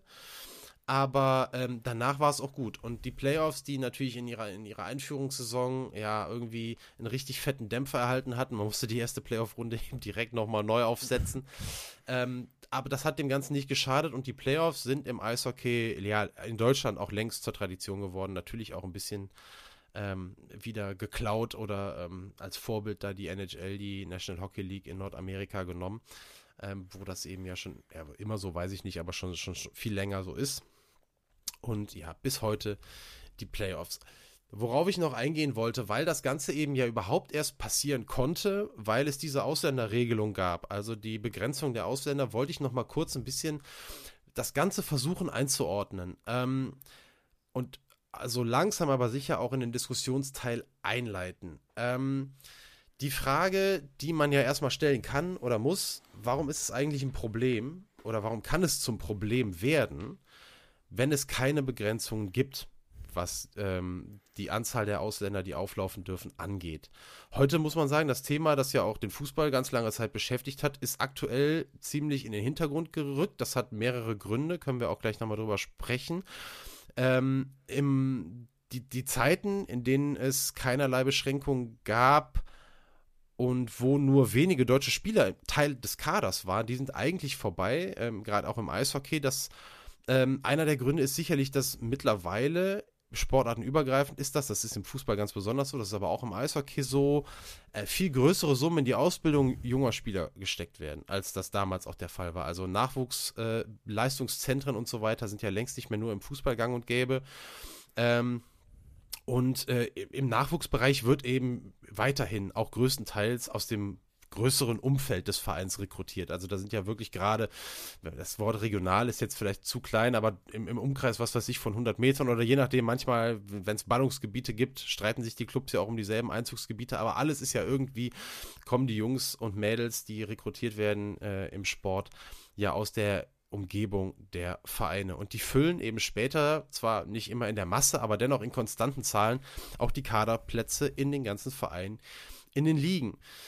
Und warum es heute eine Begrenzung gibt, ähm, beziehungsweise warum es früher eine Begrenzung gab, warum es dann heute im Eishockey wieder oder immer noch eine Begrenzung gibt, in anderen Sportarten aber nicht, Das hat damals, das hat mit dem weltberühmten Bossmann-Urteil zu tun. Auf das wollte ich ganz kurz noch zu sprechen kommen. Ähm, der EuGH ist übrigens eine meiner liebsten Abkürzungen überhaupt, dass man EuGH sagt. Der Europäische Gerichtshof hat 1995 das Urteil äh, gesprochen und das hatte zwei große Veränderungen zur Folge. Eine bezog sich explizit auf den Profifußball, die andere auf den, Eurospe auf den europäischen Sport insgesamt. Zum einen haben Fußballprofis das Recht erhalten, nach Ende ihrer Vertragslaufzeit innerhalb der EU ablösefrei den Verein zu wechseln. Das ist das eine große Ding, was passiert ist. Und das andere große, das drücke ich jetzt etwas laienhaft aus, Profisportler gelten in Anführungsstrichen als normale Arbeitnehmer und dementsprechend dürfen sie das Recht in Anspruch nehmen auf freie Arbeitswahl und auf freie Arbeitsplatzwahl innerhalb der EU. Also das Bossmann-Urteil bezog sich auf äh, nachher auf den Einsatz von ausländischen Sportlern innerhalb der EU und das war jetzt im Prinzip äh, damit war jede Ausländerregel, die sich auf die EU bezog oder insgesamt bezog, war gekippt. Also innerhalb der EU, und das gilt ja heute immer noch, darf, dürfen so viele Sportler eingesetzt werden, ähm, wie man das möchte. Für das Eishockey bedeutete das damals, dieses äh, Bossmann-Urteil, dass ähm, tatsächlich jetzt auch, es gibt ja noch andere Eishockey-Nationen als nur Kanada, viele Spieler aus Finnland, viele Spieler aus Schweden verpflichtet werden konnten, ohne eben äh, gegen irgendeine Ausländerregel, die dann außerhalb des EU-Raums weitergab, zu verstoßen. Ebenfalls waren nicht nur kanadische Spieler interessant, die deutsche Wurzeln hatten, sondern auch kanadische Spieler, die Wurzeln hatten aus anderen EU-Ländern. Zum Beispiel Griechenland äh, gab es relativ viele und ich weiß, da war noch ein anderes Land, äh, wo das gehäuft auftrat. Heute gilt in der DEL, anders als im Fußball, in dem es seit 2006, 2007 gar keine Begrenzung mehr gibt für den, Aus, äh, für den Einsatz ausländischer Spieler, äh, ich zitiere das mal ganz kurz. Derzeit aus einer Meldung ähm, von der Penny DEL, wie sie ja heute heißt. Derzeit dürfen die DEL-Clubs elf ausländische Profis im Laufe einer Saison lizenzieren.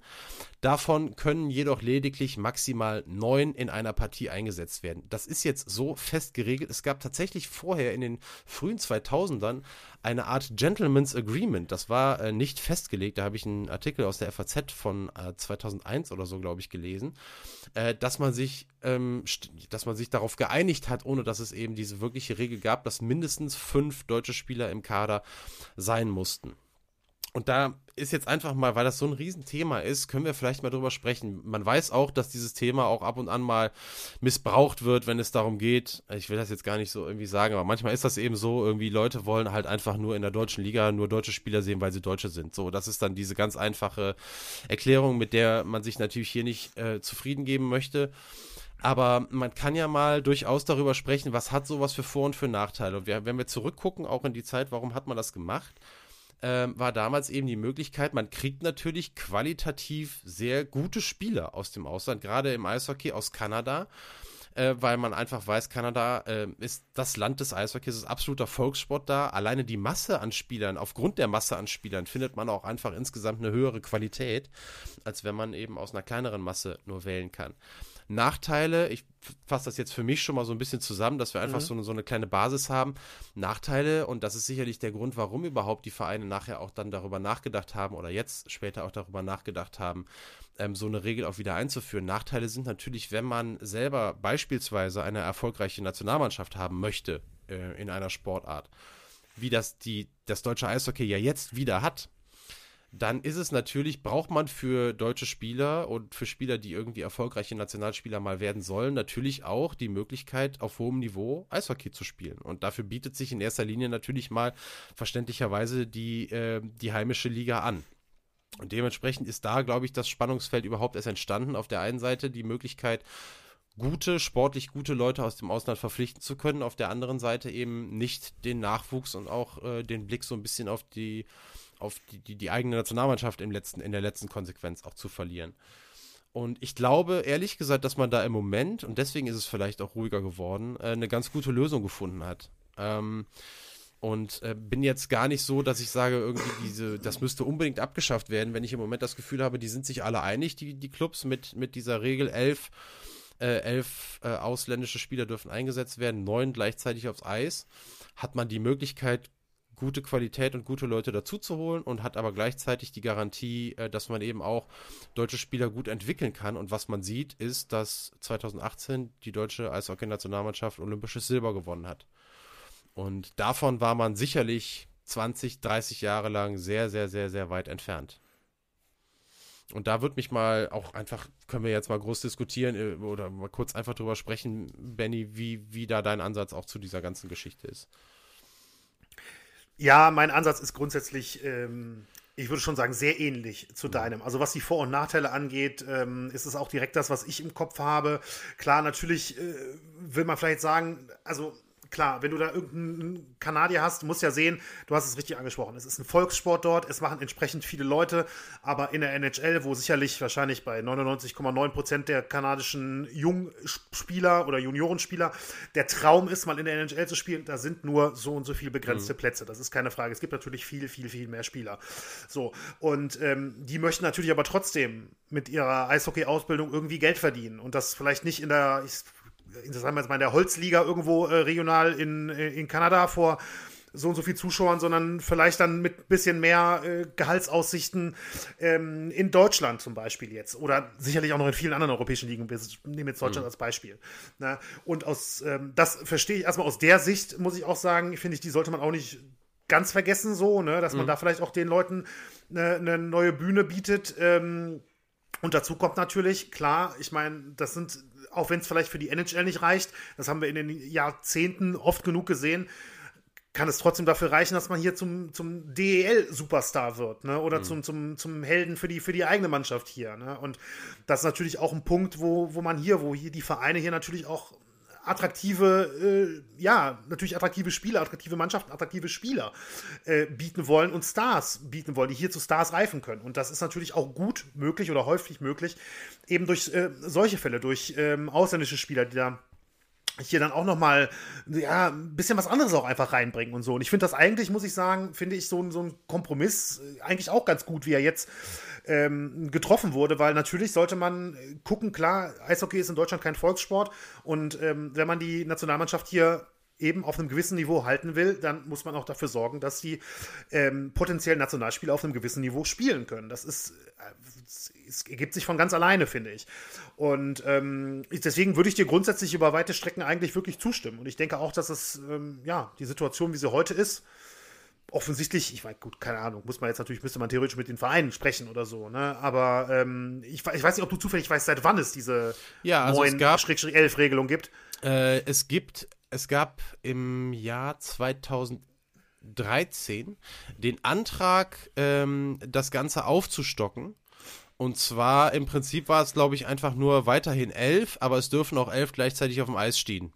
Ne, also jetzt ist es ja elf dürfen ja. und neun dürfen aufs Eis und da lautete der Antrag im Prinzip, dass äh, alle elf, die man im Kader hat, auch theoretisch ähm, dann gleichzeitig, also gleichzeitig auf dem Eis stehen im Sinne von, die dürfen, ne, ist ja nur sind ja keine elf Spieler auf dem mhm. Eis, aber du weißt, was ich mhm. meine, ja. Also ja. Im, Im, Kader für das Spiel sein. Ja. Und. Äh, dagegen, da, gegen diesen Antrag haben sich, äh, hat sich die absolute Mehrheit der Clubs ausgesprochen. Dementsprechend scheint die Zufriedenheit ja groß zu sein mit der Regel, wie ja, sie bis jetzt okay. ist. Ja, ja. Ne, also das äh, vielleicht noch, ja. Festhalten. ja. Entschuldigung, nee, was mir gerade noch so einfällt, was man allerdings, also ich meine, aus Vorteil, Nachteile Sicht und so, was natürlich aber auch nicht zu unterschätzen ist, du hast es angesprochen, woher rekrutieren die Leute ihre, äh, ihre Spieler, vor allem jetzt in jungen Jahren, ne, das ist ja auch häufig aus der, aus der eigenen Jugend oder eben Nachwuchsleistungszentren und ich muss sagen, das ist jetzt vielleicht gefährliches Halbwissen, aber ich würde jetzt mal stark vermuten, dass im Eishockey vielleicht nicht ganz so extrem schon, ich sag mal, gewildert wird, in Anführungszeichen, ähm, wie es im Fußball der Fall ist. Also zumindest nicht auf dem krassen mhm. Niveau. Und, ähm, und es ist auch für jeden Verein äh, sicherlich wertvoll, also nicht nur zu sagen, okay, wir entwickeln auch Spieler für, für die deutsche Nationalmannschaft und es ist für jeden Verein sicher auch wertvoll, wenn er vielleicht den einen oder anderen Lokalhelden ähm, ja, im Team hat. Ne? Also das ist keine Frage. Wenn ich jetzt, ich meine jetzt nur aus Düsseldorfer Sicht, das gibt sicherlich noch viele andere Beispiele, aber wenn ich hier an ähm, Daniel Kreuzer und Christoph Kreuzer denke, ähm, mhm. die Geschwister, die dann auch jahrelang, gerade auch Daniel Kreuzer in der Zeit, wo ich auch öfters bei der DEG damals war, ähm, das ist also irgendwie, ich weiß gar nicht warum oder wie, aber, ne, wenn du auch noch weißt, das ist auch noch ein Düsseldorfer, der ist wirklich, also wirklich mit Herz hier ähm, trägt er hier das, äh, das Trikot und ist kein, ich sag mal, ne, wie es im Profisport halt ist, ne, kein eingekaufter, auch wenn er sicherlich trotzdem Leistung bringen kann. Ähm, das hat trotzdem nochmal für viele Fans, glaube ich, schon nochmal einen anderen, ähm, ist das nochmal ein anderer Aspekt und das wissen sicherlich auch die, die Clubs und von daher ist das auch noch ein weiterer Punkt und aktuell hätte ich jetzt den Eindruck, klar, als relativ Außenstehender, es hält sich ganz gut die Waage und, ähm, und warum nicht? Mhm. Also ich hätte jetzt fast gesagt, ähm, Moritz Müller ist noch so ein Beispiel bei den Kölner Haien. Ich wäre, hätte echt gewettet, dass das ein Kölner Junge ist. Ist aber in Frankfurt geboren, habe ich gerade eben nachgeguckt. Deswegen zieht das Beispiel hier jetzt nicht. Aber witzigerweise okay. trotzdem habe ich gerade gestern oder so ein kurzes Interview von Leon Dreiseitel äh, gesehen, der, ja, der, über den haben wir ja auch schon gesprochen. Die meisten von euch werden ihn kennen, der mit Abstand beste deutsche Eishockeyspieler in der NHL und wahrscheinlich wird er, wenn er irgendwann die Karriere dort beendet, auch als der beste Deutsche der Geschichte da eingehen. Ähm, Gerade sein 49. Tor geschossen, zweiter in der Scoring-Liste im Moment in der NHL und der hat ein Interview gegeben und sich auch noch dazu geäußert. Der ist ja eben Kölner Junge, der ist ja auch damals bei den Junghaien gewesen, also irgendwie sechs Jahre in der Kölner Jugend und äh, jetzt in Kanada so erfolgreich und ist halt auch immer noch ein Kölner mit Leib und Seele und erzählt über die Haie und ist total informiert, erzählt auch über den FC. Das sind natürlich, klar, diese Identifikation, auch wenn der jetzt gerade nicht das Trikot der Haie trägt, aber diese hm. Identifikation ist natürlich, ist natürlich irre wichtig und äh, und, und ganz großartig. Und ähm, da ist es, glaube ich, auch so, was du sagst mit dem Wildern. Ich glaube schon, ab einem gewissen Alter, gerade Dreiseit ist das Beispiel, bevor der nach Kanada gegangen ist, ist der nicht vor den Haien direkt dahingegangen, sondern war erstmal auch in Mannheim. Also die haben ah, den auch okay. erstmal abgeworben.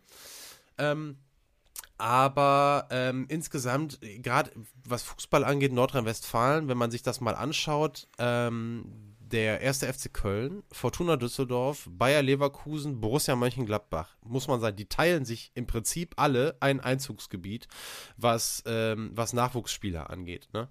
Und da ist natürlich ein Hauen und Stechen, ähm, wird versucht, mit was weiß ich, wie auch immer die Spieler schon in jüngsten Jahren zum eigenen Verein zu locken, damit die eben nicht zur lokalen Konkurrenz gehen. Und dieses Phänomen hast du natürlich im Eishockey Alleine schon mal aus dem Grund nicht, weil es nicht so krass geballt ist, was die Vereine angeht. Also äh, natürlich gibt es auch weniger Spieler, ähm, mhm. die überhaupt zu rekrutieren sind, aber insgesamt äh, ist klar, Köln-Düsseldorf ist jetzt natürlich das Beispiel, die liegen da sich sicherlich auch in großer Konkurrenz miteinander und in Bayern auch, aber in Hamburg, rund um Hamburg, da ist halt Hamburg. So, und sonst ist da jetzt erstmal, glaube ich, nicht so viel, ne? Bremerhaven, glaube ich, ne? Die Fishtown Penguins heißen sie, glaube ich. Oh, Jesus, ja, okay, natürlich. Dann Bremerhaven meinetwegen. Aber das ist ja schon mal ein Stück. Ja, also es sind ja schon mal. Ja, ja. Ist ja schon mal ich wollte den Namen nur einmal fallen. Ja, lassen. ist auch gut. Ich, hätte ich jetzt auch nicht am Schirm gehabt. Also, ja, also von daher, was das angeht, also für, für ein bisschen Lokalkolorit, sage ich mal, ähm, ist da auf mhm. jeden Fall auch noch gesorgt, gerade was eben den Nachwuchs angeht. Und ich finde es so auch okay. Ich weiß, dass es ja alles mal ein, ein, ein, viel größeres Thema war und auch immer so ein Thema, was man äh, aus gutem Grund auch vielleicht ab und zu auch mal ein bisschen vorsichtiger ange angepackt hat, weil das ja dann auch bei, bei dem einen oder anderen auch dann gerne mal in eine unschöne Richtung sich entwickeln kann. Darum geht es ja natürlich hier überhaupt nicht, sondern wir wollen das einfach mal aus sportlicher Perspektive einfach mal ein bisschen beleuchten. Und ähm, ja, glaube ich, haben da jetzt das Fazit gezogen, so wie es jetzt im Moment läuft, ist das schon alles ganz okay. Gerade im Eishockey und beim Fußball ist die Situation auch, ja, ist etwas anders, aber auch jetzt nicht unser Thema anders nee, ist. Muss ich aber auch ganz ehrlich ja. sagen, das ist im, Entschuldigung für den ja. letzten Satz hier nur, das ist im Fußball auch wirklich vollkommen an mir. Also da habe ich, hab ich, weiß nicht, wann ich das letzte Mal darüber nachgedacht habe. Ich würde behaupten, das muss schon 20 Jahre her sein. Naja, weißt du, was also, mir eingefallen ähm, ist? Mir ist eingefallen damals der Wechselfehler vom ersten FC Kaiserslautern. Otto Rehagel wollte, ja. glaube ich, Hani Ramsi einwechseln. Ja, ja, ja. So, und dann hat er, und dann hat er das gemacht und dann hat er irgendwie gesagt, du musst eine Verletzung vortäuschen, ich muss dich wieder auswechseln. Und äh, weil wir haben einen Nicht-EU-Ausländer zu viel auf dem Platz, ist natürlich aufgeflogen. Und an diese Szene habe ich mich erinnert, das muss. Lautern ist 98 Meister geworden, das wird wahrscheinlich so 99 um 2000 irgendwie so rum gewesen sein. Ähm, das ist mir noch in den Kopf gekommen. Da galt diese Regel nämlich stimmt. auf jeden Fall noch. Ja, ja das stimmt. Das und stimmt. Äh, jetzt klar, im Zuge der Recherche habe ich dann gelesen, 2006, 2007 äh, wurde das dann gekappt. Mhm. Diese Regel. Gut. So, damit hätten wir es dann auch. Äh, Eishockey jetzt erstmal zur Seite gelegt. Wir haben eine Top 3, wir haben sie am Anfang schon mal kurz angekündigt, hat nichts hiermit zu tun, aber hat sich irgendwie angedeutet, dass wir die irgendwann mal machen müssen. Aufgrund von Zuschriften, aufgrund dessen, dass Benny und ich uns schon darüber ausgetauscht haben und irgendwie war es jetzt einfach mal an der Zeit. Und ähm, die ewigen Zweiten sind das Thema dieser Top 3, Benny. Und du entscheidest, wer hier loslegt.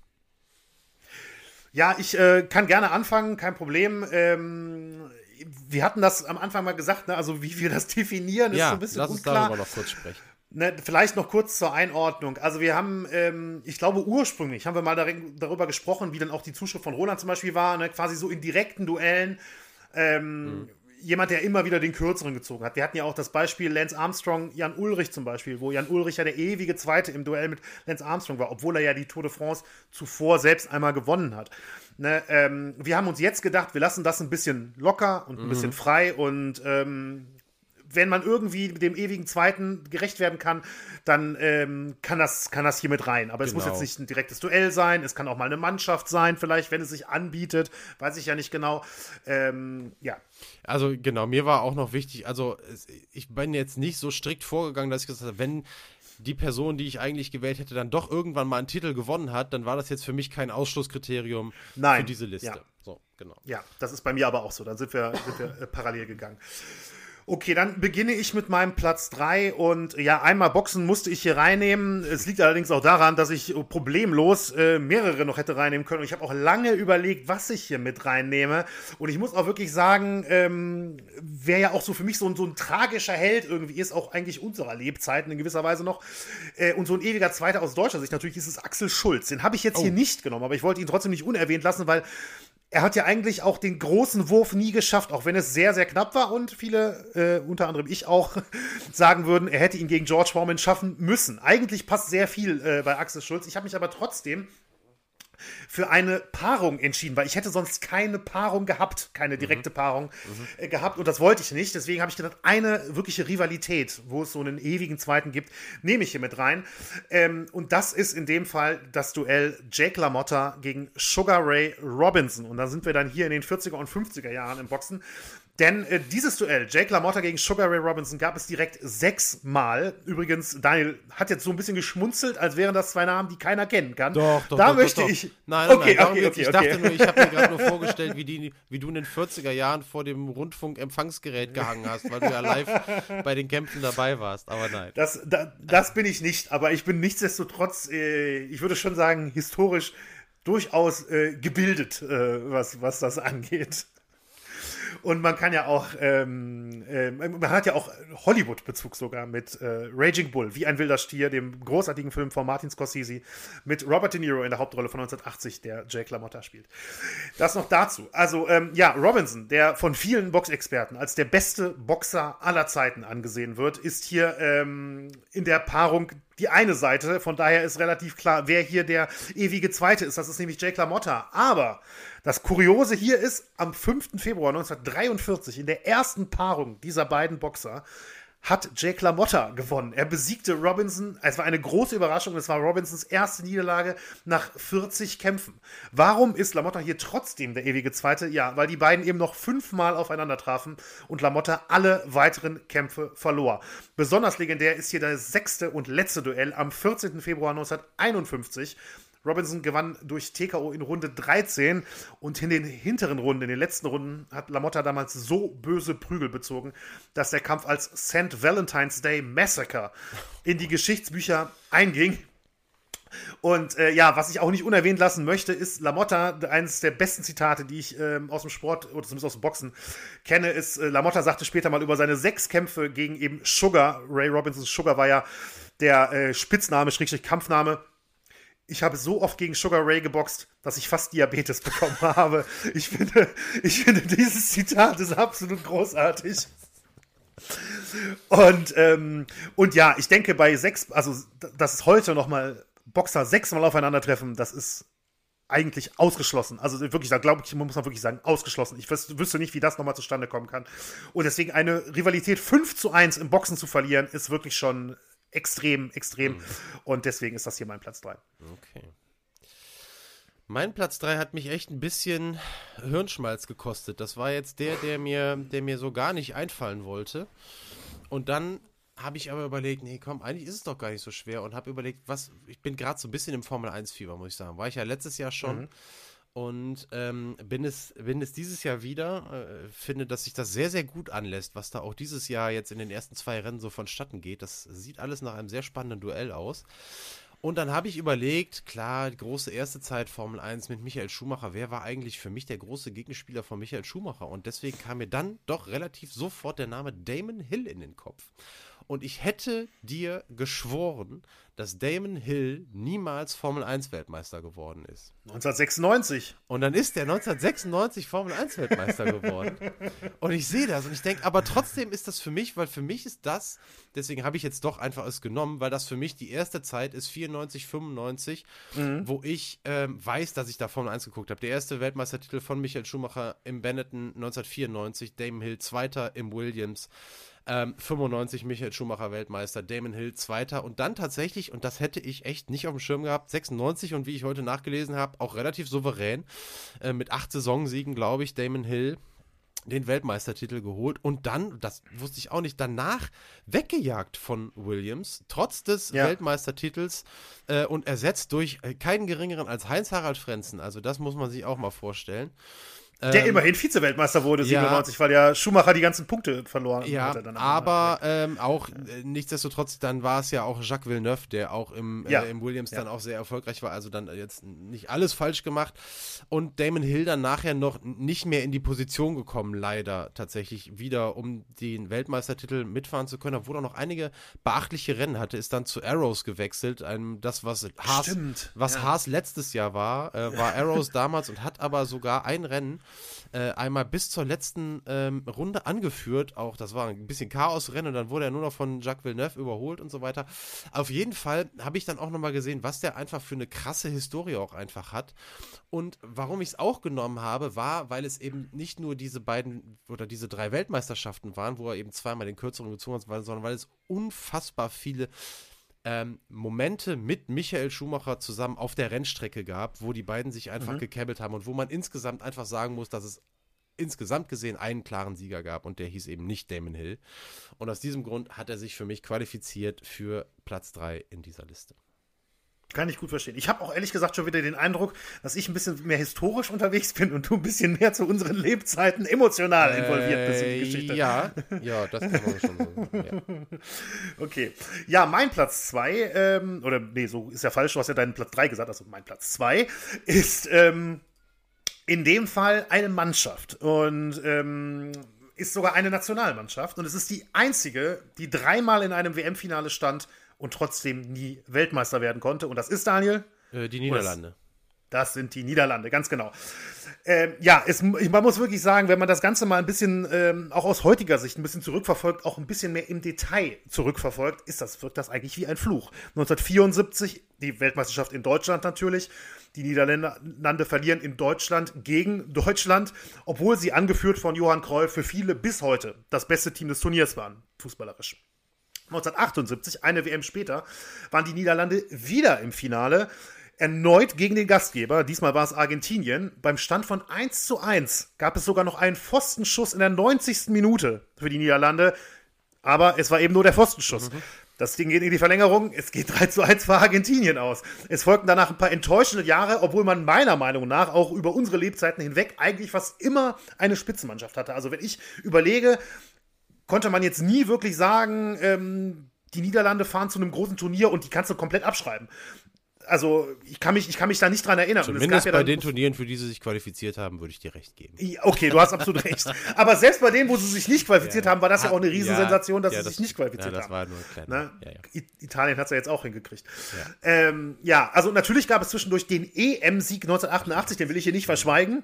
Ne? Aber bei Weltmeisterschaften war es irgendwie, war der irgendwie der Fluch drin. Selbst bei der WM 90, also nach dem EM-Sieg 88, wo man ja als einer der absoluten Mitfavoriten zur WM 90 nach Italien Italien fährt, ähm, ja, scheidet das Team ohne Sieg im Achtelfinale gegen Deutschland aus. Also man ist im Losverfahren nur über die Gruppenphase hinausgekommen mit drei Unentschieden und scheidet dann sofort im Achtelfinale gegen Deutschland aus. Ja, und 2010 waren die Niederlande das letzte Mal in einem, äh, das dritte und letzte Mal in einem WM-Finale. Und auch da ging es wieder in die Verlängerung. Diesmal mussten sie sich aber Spanien durch ein Tor von Andres Iniesta in der 116. Minute geschlagen geben. Und ich muss wirklich sagen, es ist schon wirklich also das ist schon wirklich extrem. Mhm, und ähm, wie gesagt, es gibt keine Mannschaft, die dreimal im Finale war und nie Weltmeister wurde, außer die Niederlande. Ja, sehr guter Platz 2. Der gefällt mir sehr, sehr gut. Ähm, mein Platz 2 geht an die Leichtathletik, geht an eine Frau und ich werde tatsächlich hier auch ein bisschen historisch, weil ähm, ich die Karriere von Merlin Otte, um die es hier geht, wirklich nur in den Ausläufern ähm, auch bewusst mitbekommen habe. Aber Merlin Otte ist, gilt bis heute als eine der besten Sprinterinnen der Geschichte. Aber sie hat den einen großen Makel, natürlich auf aller, allerhöchstem Niveau, aber sie hat den einen großen Makel, dass sie niemals Olympiasiegerin geworden ist. Sie hat erstmals, und das muss man sich, das muss man sich wirklich reinziehen, erstmals 1980 bei den Olympischen Spielen in Moskau die Bronzemedaille über 200 Meter geholt und 20 Jahre später in Sydney über viermal 100 Meter nochmal eine Silbermedaille geholt. Und dazwischen waren es äh, zwei, vier, sechs, nochmal sieben Medaillen aus Bronze und aus Silber über 100 Meter, 200 Meter, viermal 100 Meter, aber eben nie die Goldmedaille. Und schon Anfang der 90er Jahre, weil sie eben so eine Riesenkarriere oder schon so lange in den 80ern auch unterwegs war, schon Anfang der 90er Jahre hatte sie den Ruf weg als ewige Zweite, bis sie dann aber doch tatsächlich zum ersten Mal, sie hatte tatsächlich schon 1991 Gold mit der Staffel geholt, aber jetzt reden wir über Einzelrennen. 1993 im 100-Meter-Finale war sie Favoritin, ist nur in Anführungsstrichen Zweite geworden, hat dann aber doch über 200 Meter die Goldmedaille gewonnen und das war ihr einziger wirklicher großer Titel bis zu diesem Zeitpunkt. Nachher dann nochmal zwei Jahre später, 95 in Göteborg, nochmal 200 Meter Gold. Aber eben. Das sind jetzt Weltmeisterschaften, das sind ne? Weltmeisterschaften. für den Einwurf. So, ja. das sind eben Weltmeisterschaften. Ja. Und das große Ding, was sie auf jeden Fall immer in den Beinen gehabt hätte und über eine wahnsinnig lange Karriere, über 20 Jahre auf allerhöchstem Niveau, im Sprint ist das so krass. Ähm, und irgendwie immer dran geschnuppert hat, hat es nie sein sollen. Und ähm, ja, sie war eine, sicherlich auch irgendwie ja, eine besondere Erscheinung, so ein bisschen auch groß damals Jackie Jonah Kersey, auch die, die Rivalität sicherlich, ähm, die, die da so ein bisschen im Vordergrund steht. Nachher die Nationalität gewechselt, von Jamaika hat sie die slowenische Staatsbürgerschaft angenommen, weil sie lange äh, in Slowenien auch gelebt hat, da zu dem Zeitpunkt schon und sich da sehr wohl gefühlt hat, hat dementsprechend nachher auch an Europameisterschaften auch noch teilgenommen und hat mehrere Weltrekorde in Altersklassen aufgestellt, ist die schnellste Frau über 45 und die schnellste Frau über 100 Meter über 50 Jahren mit allen mit Zeiten Zeiten unter 12 Sekunden ist der, ist der helle Wahnsinn, was diese Frau in ihren Beinen hat ähm, oder gehabt hat, 1960 geboren. Äh, aber eben dieses große Ding ähm, bei den Olympischen Spielen niemals die Goldmedaille geholt zu haben, äh, das qualifiziert sie hier für Platz 2. Ja, das ist ein sehr, sehr guter Platz 2. Und ich muss auch ganz ehrlich sagen, du weißt, ich bin jetzt nicht besonders Leichtathletik bewandert, aber ich kenne Merlin Otti oder zumindest kenne ich den Namen auf jeden Fall. Äh, hätte ich sofort sagen können. Ich hätte jetzt sofort gesagt 90er Jahre äh, Sprint. Mhm. Ähm, ich hätte allerdings auch, hätte ich jetzt raten müssen, also hätte ich gesagt, ja, die hat wahrscheinlich irgendwann mal irgendwo Gold gewonnen bei Olympia. Olympia ne? ja. also das ist, äh, ja, das ist faszinierend. Aber vor allem natürlich die, die, ähm, ja, das hohe Niveau über diese lange Zeit ist wirklich, mhm. wirklich krass, glaube ich, ja. So, äh, ja, mein Platz 1 muss, das wird jetzt wieder etwas historischer, erneut bei mir natürlich, ähm, muss für mich ein Mann sein, der etwas uncharmant, könnte man vielleicht sagen, mittlerweile sogar den Spitznamen der ewige Zweite trägt und das ist Raymond Poulidor. Wir sind im Radsport, wir sind bei Pupu, mhm. wie er so schön genannt wurde und auch in der Tom Simpson-Folge bei Daniel ja schon mal kurz vorkam. Und ähm, ja, Polidor war einer der besten Radfahrer der 1960er und 1970er Jahre. Franzose. Er nahm an insgesamt 14, 14 Mal nahm er insgesamt an der Tour de France teil, konnte sie aber nie gewinnen. So, das ist jetzt vielleicht noch nicht so besonders. Da könnte man sagen, ja, Jens Vogt nahm, ich glaube, 17 Mal an der Tour de France teil, konnte sie auch nie gewinnen, das ist richtig. Aber nichtsdestotrotz war Pulidor eben sehr, sehr häufig der Mitfavorit und nicht nur das. Pulidor stand in seinen 14 Teilnahmen achtmal auf dem Podium. Ja, mhm. also das ist wirklich krass. Er wurde dreimal Zweiter und fünfmal Dritter. War der absolute Publikumsliebling in Frankreich. Ähm, aber er konnte eben nie diesen großen Wurf schaffen. Er gewann sieben Etappen tatsächlich, aber er ist nur nicht, nicht nur nie Tour de France-Sieger geworden, er hat noch nicht mal das gelbe Trikot getragen. Das finde ich, ähm, also das finde ich schon wirklich bitter, muss ich sagen. Ich glaube, es ist aus sportlicher Sicht vielleicht sogar eine der tragischsten Tour de France-Geschichten, könnte ich mir vorstellen, aus rein sportlicher Sicht jetzt. Und ähm, ja, warum war das so? Ganz einfach, in seinen ersten Jahren war es Jacques Anquetil, einer der größten äh, französischen Radsportler aller Zeiten. Vielleicht würden der eine oder andere sagen, der größte, wobei dann auch noch Bernard Hinault sicherlich dazu kommt. Und später, als Anquetils Zeit vorbei war, kam dann plötzlich ein gewisser Eddie Merckx. Mhm. Und es war wirklich unglaublich bitter für Pupu eben. Immerhin, und das jetzt hier, um dann doch mal bei ihm doch mal auch, äh, wie du eben bei der Weltmeisterschaft bei Merlin Otti dann doch noch ein positives Fazit ziehen konntest. Er gewann einmal die Vuelta und einmal Mailand San Remo. Aber wie gesagt, Boah, das war große Wurf bei seinem. Das war, ja, also nein, er hat schon noch, also von den großen. Ja, ist mir Events, schon klar, ja. aber da hätte ich jetzt auch gedacht, ja. also, also einmal Vuelta ist ja, ist ja schon super.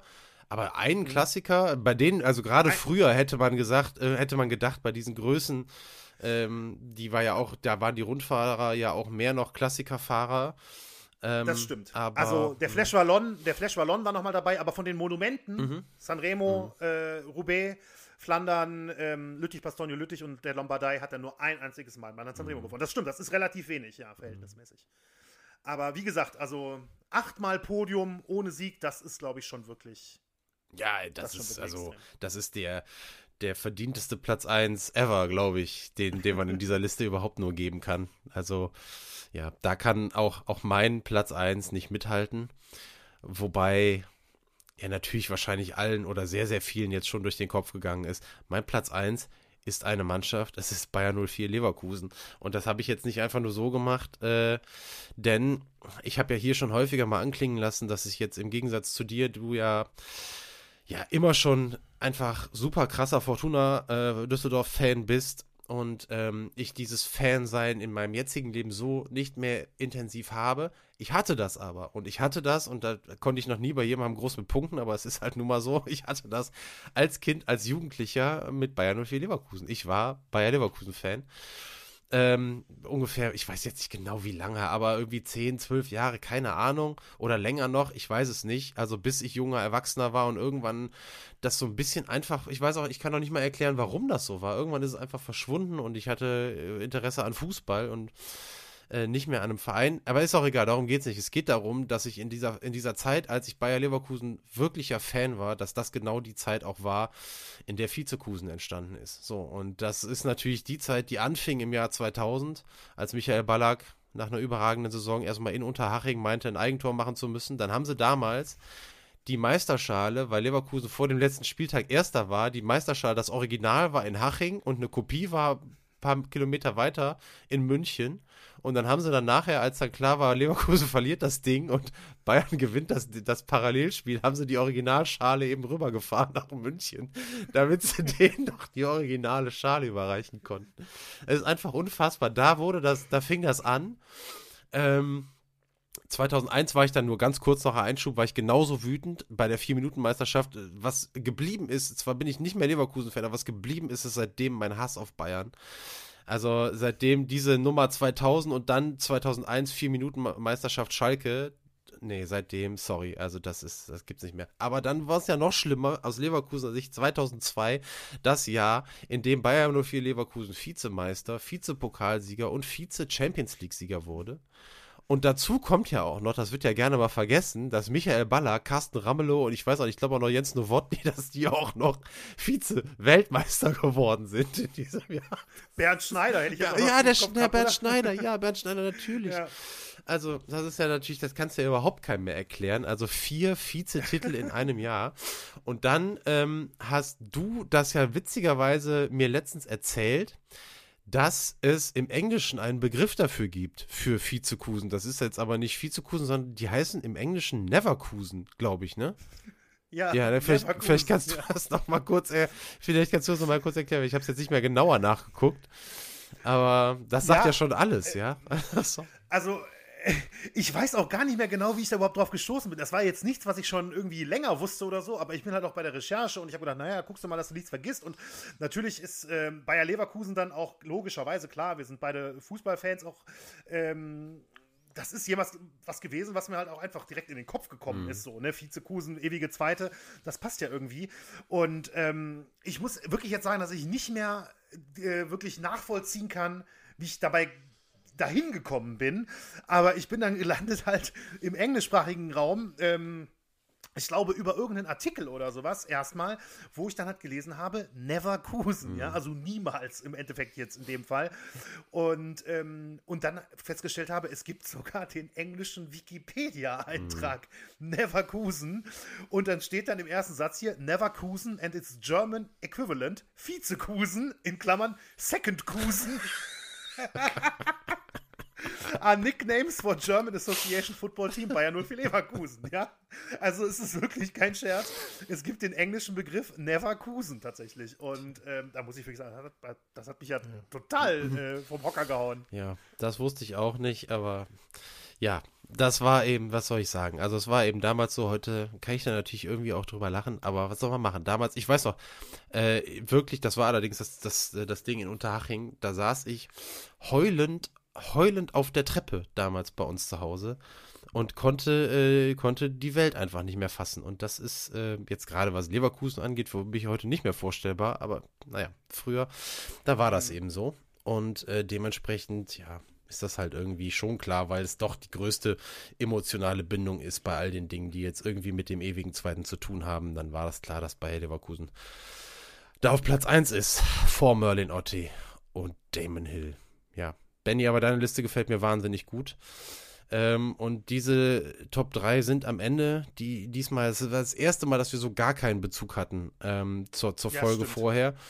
Ähm, könnt ihr uns ja mal schreiben, wenn ihr da, ähm, wenn euch das jetzt, ob euch das irgendwie stört oder was auch immer, wenn ihr lieber Top 3 haben wollt, die was mit der Folge zu tun haben, dann schreibt uns das. Ansonsten gucken wir einfach mal, wenn uns einfach mal eine Top 3 einfällt, so, wo wir sagen, die wäre einfach mal gut, dann bauen wir die einfach in Zukunft mhm. mal ein müssen nicht zwanghaft darauf achten, dass wir irgendwas machen, was mit der Folge zu tun hat. Weil sonst, es soll auch nicht zu künstlich werden, finde ich, mit den Top 3 Listen. Die sollten schon auch irgendwas mit ja. uns zu tun haben und sollten, und dann nehme ich lieber, also ich persönlich, dann lieber mal eine rein, die vielleicht nichts mit der Folge zu tun hat, aber wo wir alle, wo wir beide wirklich was zu, zu sagen haben ähm, als dass wir uns da irgendwas aus den Fingern saugen müssen. So, gut, das war's jetzt erstmal von mir. Du kannst die Abmoderation machen. Nee, kannst du nicht, weil ich muss dich erstmal fragen, Benny, Ende dieser Folge, was machen wir in zwei Wochen?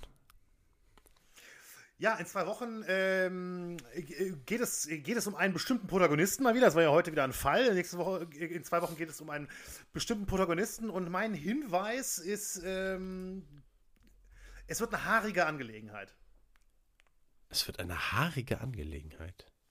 Ich hätte gedacht, da musst du sofort reagieren. Ich hätte gedacht, wenn man den Menschen äh, äh, im Kopf hat, dann ähm, ist die Frisur direkt, direkt ein Thema. Ja, ich habe aber auch schon wieder vergessen, was du machst. Ich habe so ein bisschen, so, ich habe so, ja, ich habe echt gesagt so ein bisschen gehofft, dass ich das verschleiern kann und durch deinen Tipp direkt wieder darauf gestoßen werde. Aber das mussten wir jetzt ja, nach der Folge äh, nochmal sagen. Da muss ich das nach der Folge nochmal okay, sagen. Okay, alles klar. Genau.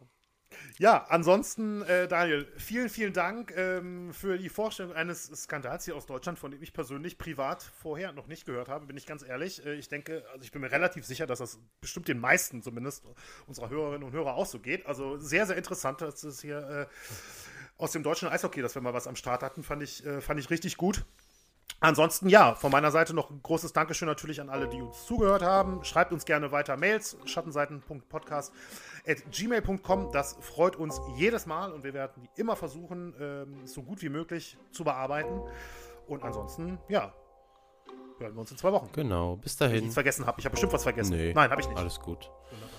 Bis in zwei Wochen. Tschö. Tschüss.